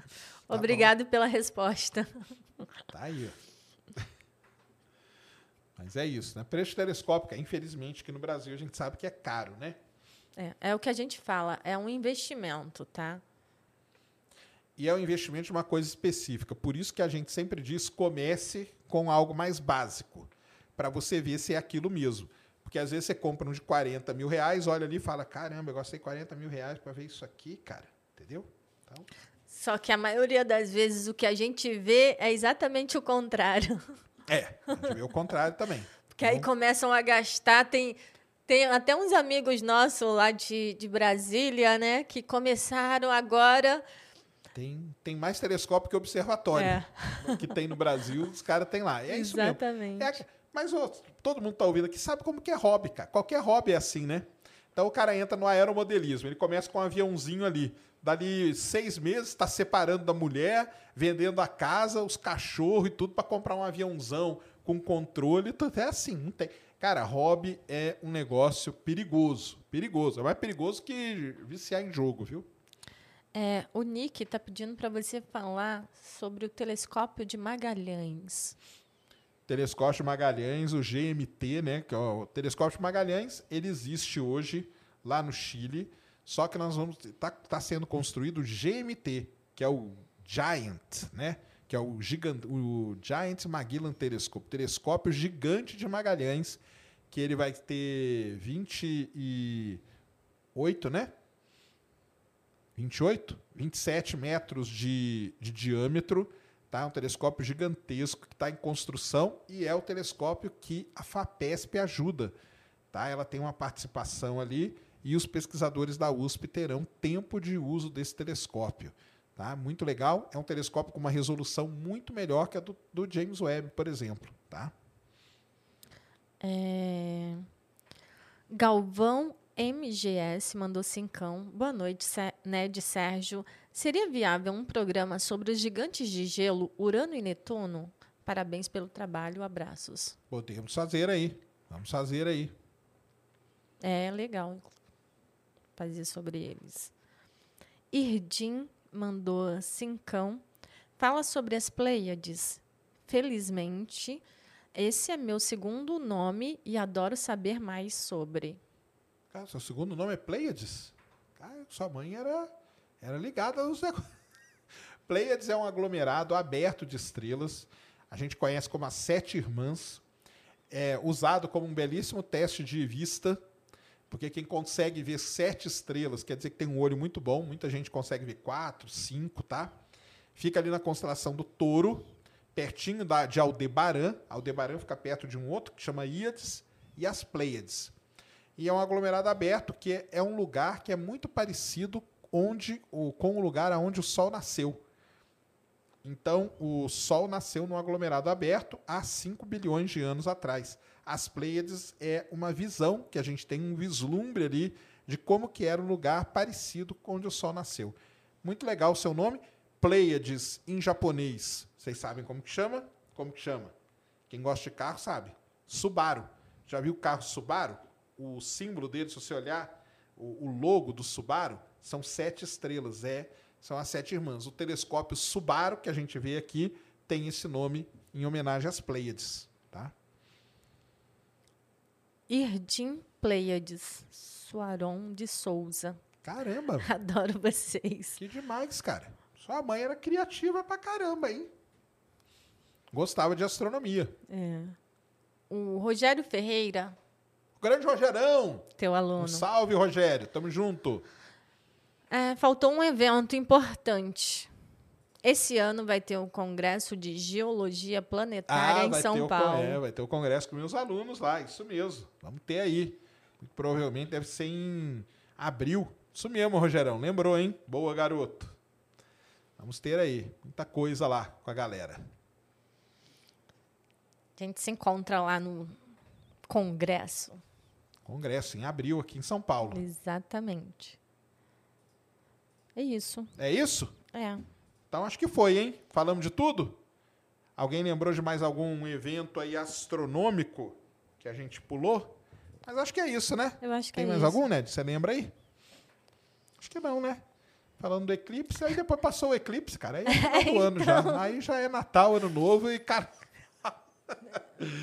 É, então, Aí parou. É Ainda é porque também, ano, tá, é. pessoal, que a gente não, não comentou. Vocês viram, né? Como o Sérgio falou no início, a gente não comentou nada sobre missões espaciais. Porque vai ter um programa específico para isso. Então, por isso que a gente não falou de missões. Vai ter um programa que nós vamos fazer sobre as principais missões para o ano de 2023, tá? É, é isso aí. E esse ano aí muito melhor que o ano passado, né? Que 14 de outubro, em vez de ter porcaria de eleição, vai ter eclipse. Olha que maravilha. Podia ser todo ano assim, né? Seria muito melhor, tá? É, é isso então, né? Então, valeu demais. Sigam aí o Ciência Sem Fim nas redes sociais. Ciência Sem... O Rafael Rizarte mandou cincão. Para ver planetas, tem muita diferença entre Power Seeker 70 azimutal Celestron e o refletor newtoniano Power Seeker 114 equalizador? A diferença de preço não é grande. Muita diferença, cara, tá? Para ver planetas, como a gente falou, escolha. Cara, é- a, regra é, é- a regra é clara, igual dizia o, o cara, como que chamava? O. Caramba, meu. A regra é clara. Quem que falava a regra é clara? cara? Esqueci o, nome dele, o comentarista o da amigo do Galvão, como é o É, nome? o amigo O- do Galvão lá. A regra é clara. Comentem Arnaldo, aí. É, o Arnaldo. Arnaldo. A é. regra é clara. Isso. Cara, É. Exatamente. Quanto maior o diâmetro, melhor. Então, um 114 para ver planeta, legal pra caramba, tá? Se você achou a diferença pequena, vai lá, adquira agora, use o cupom da NED e marque a gente falando que você comprou o telescópio vendo aqui o programa, tá? E marque, quando vocês fizerem qualquer coisa, galera, marque o Ce- Celestron Brasil no Insta, né? Isso. Marquem Celestron Brasil no Insta, tá? E se vocês tiverem dúvidas, mandem mensagem para eles lá no, no chat, que o Alexandre responde vocês, a equipe deles, tá? É legal pra caramba. Então é isso aí. Sigam Ciência nas redes sociais. Amanhã, Soares. Amanhã, Soares. Aliás, o Soares fez uma live hoje assombrosa, hein? Vamos conversar sobre isso amanhã. Então, amanhã o Soares vai estar aqui. Sabe que o pessoal sabe quem é o Soares?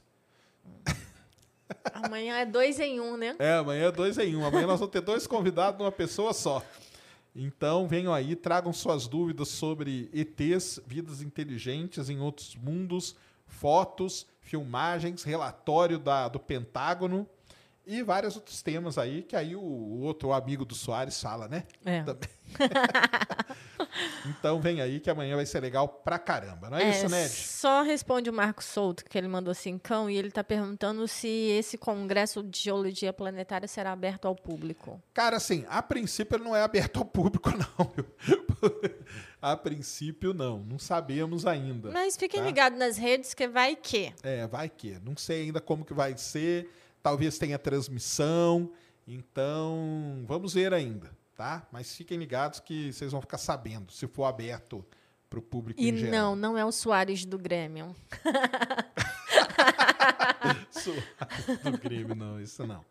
Ai, Bom, ai. é isso, né? Então, deixa aí, né, de suas credenciais. É, Boa noite, queridos humanos. Sigam lá no Insta, no Twitter, arroba Ned Oliveira 1, no Facebook, Ned Oliveira barra Astronomia, YouTube Ned Oliveira. Sigam Ciência Sem Fim nas redes sociais também. E é isso. Beijos e até amanhã. Isso aí. Muito bem. Sigam a NED já. A NED tá. Aliás, vocês estão com dúvida de telescópio, vai lá que você tem uma série agora, né? Começamos hoje, gravamos um e já tem outros para editar. E a gente vai estar respondendo todas essas perguntas. Depois também a gente vai fazer lives ah, falando só de telescópios. Então, vão lá. E binóculo também, tá? Isso. Então, você que está com dúvida aí, quer adquirir o seu primeiro telescópio e tal, sigam lá a NED e acompanhem lá. É isso aí, galera. Muito obrigado a todos. Muito boa noite. Amanhã estaremos aí no mesmo bate-horário, no mesmo bate-canal. Deu aí, Christian? Deu demais. Então tá bom demais. Valeu, galera. Um grande abraço. Até amanhã. Fomos.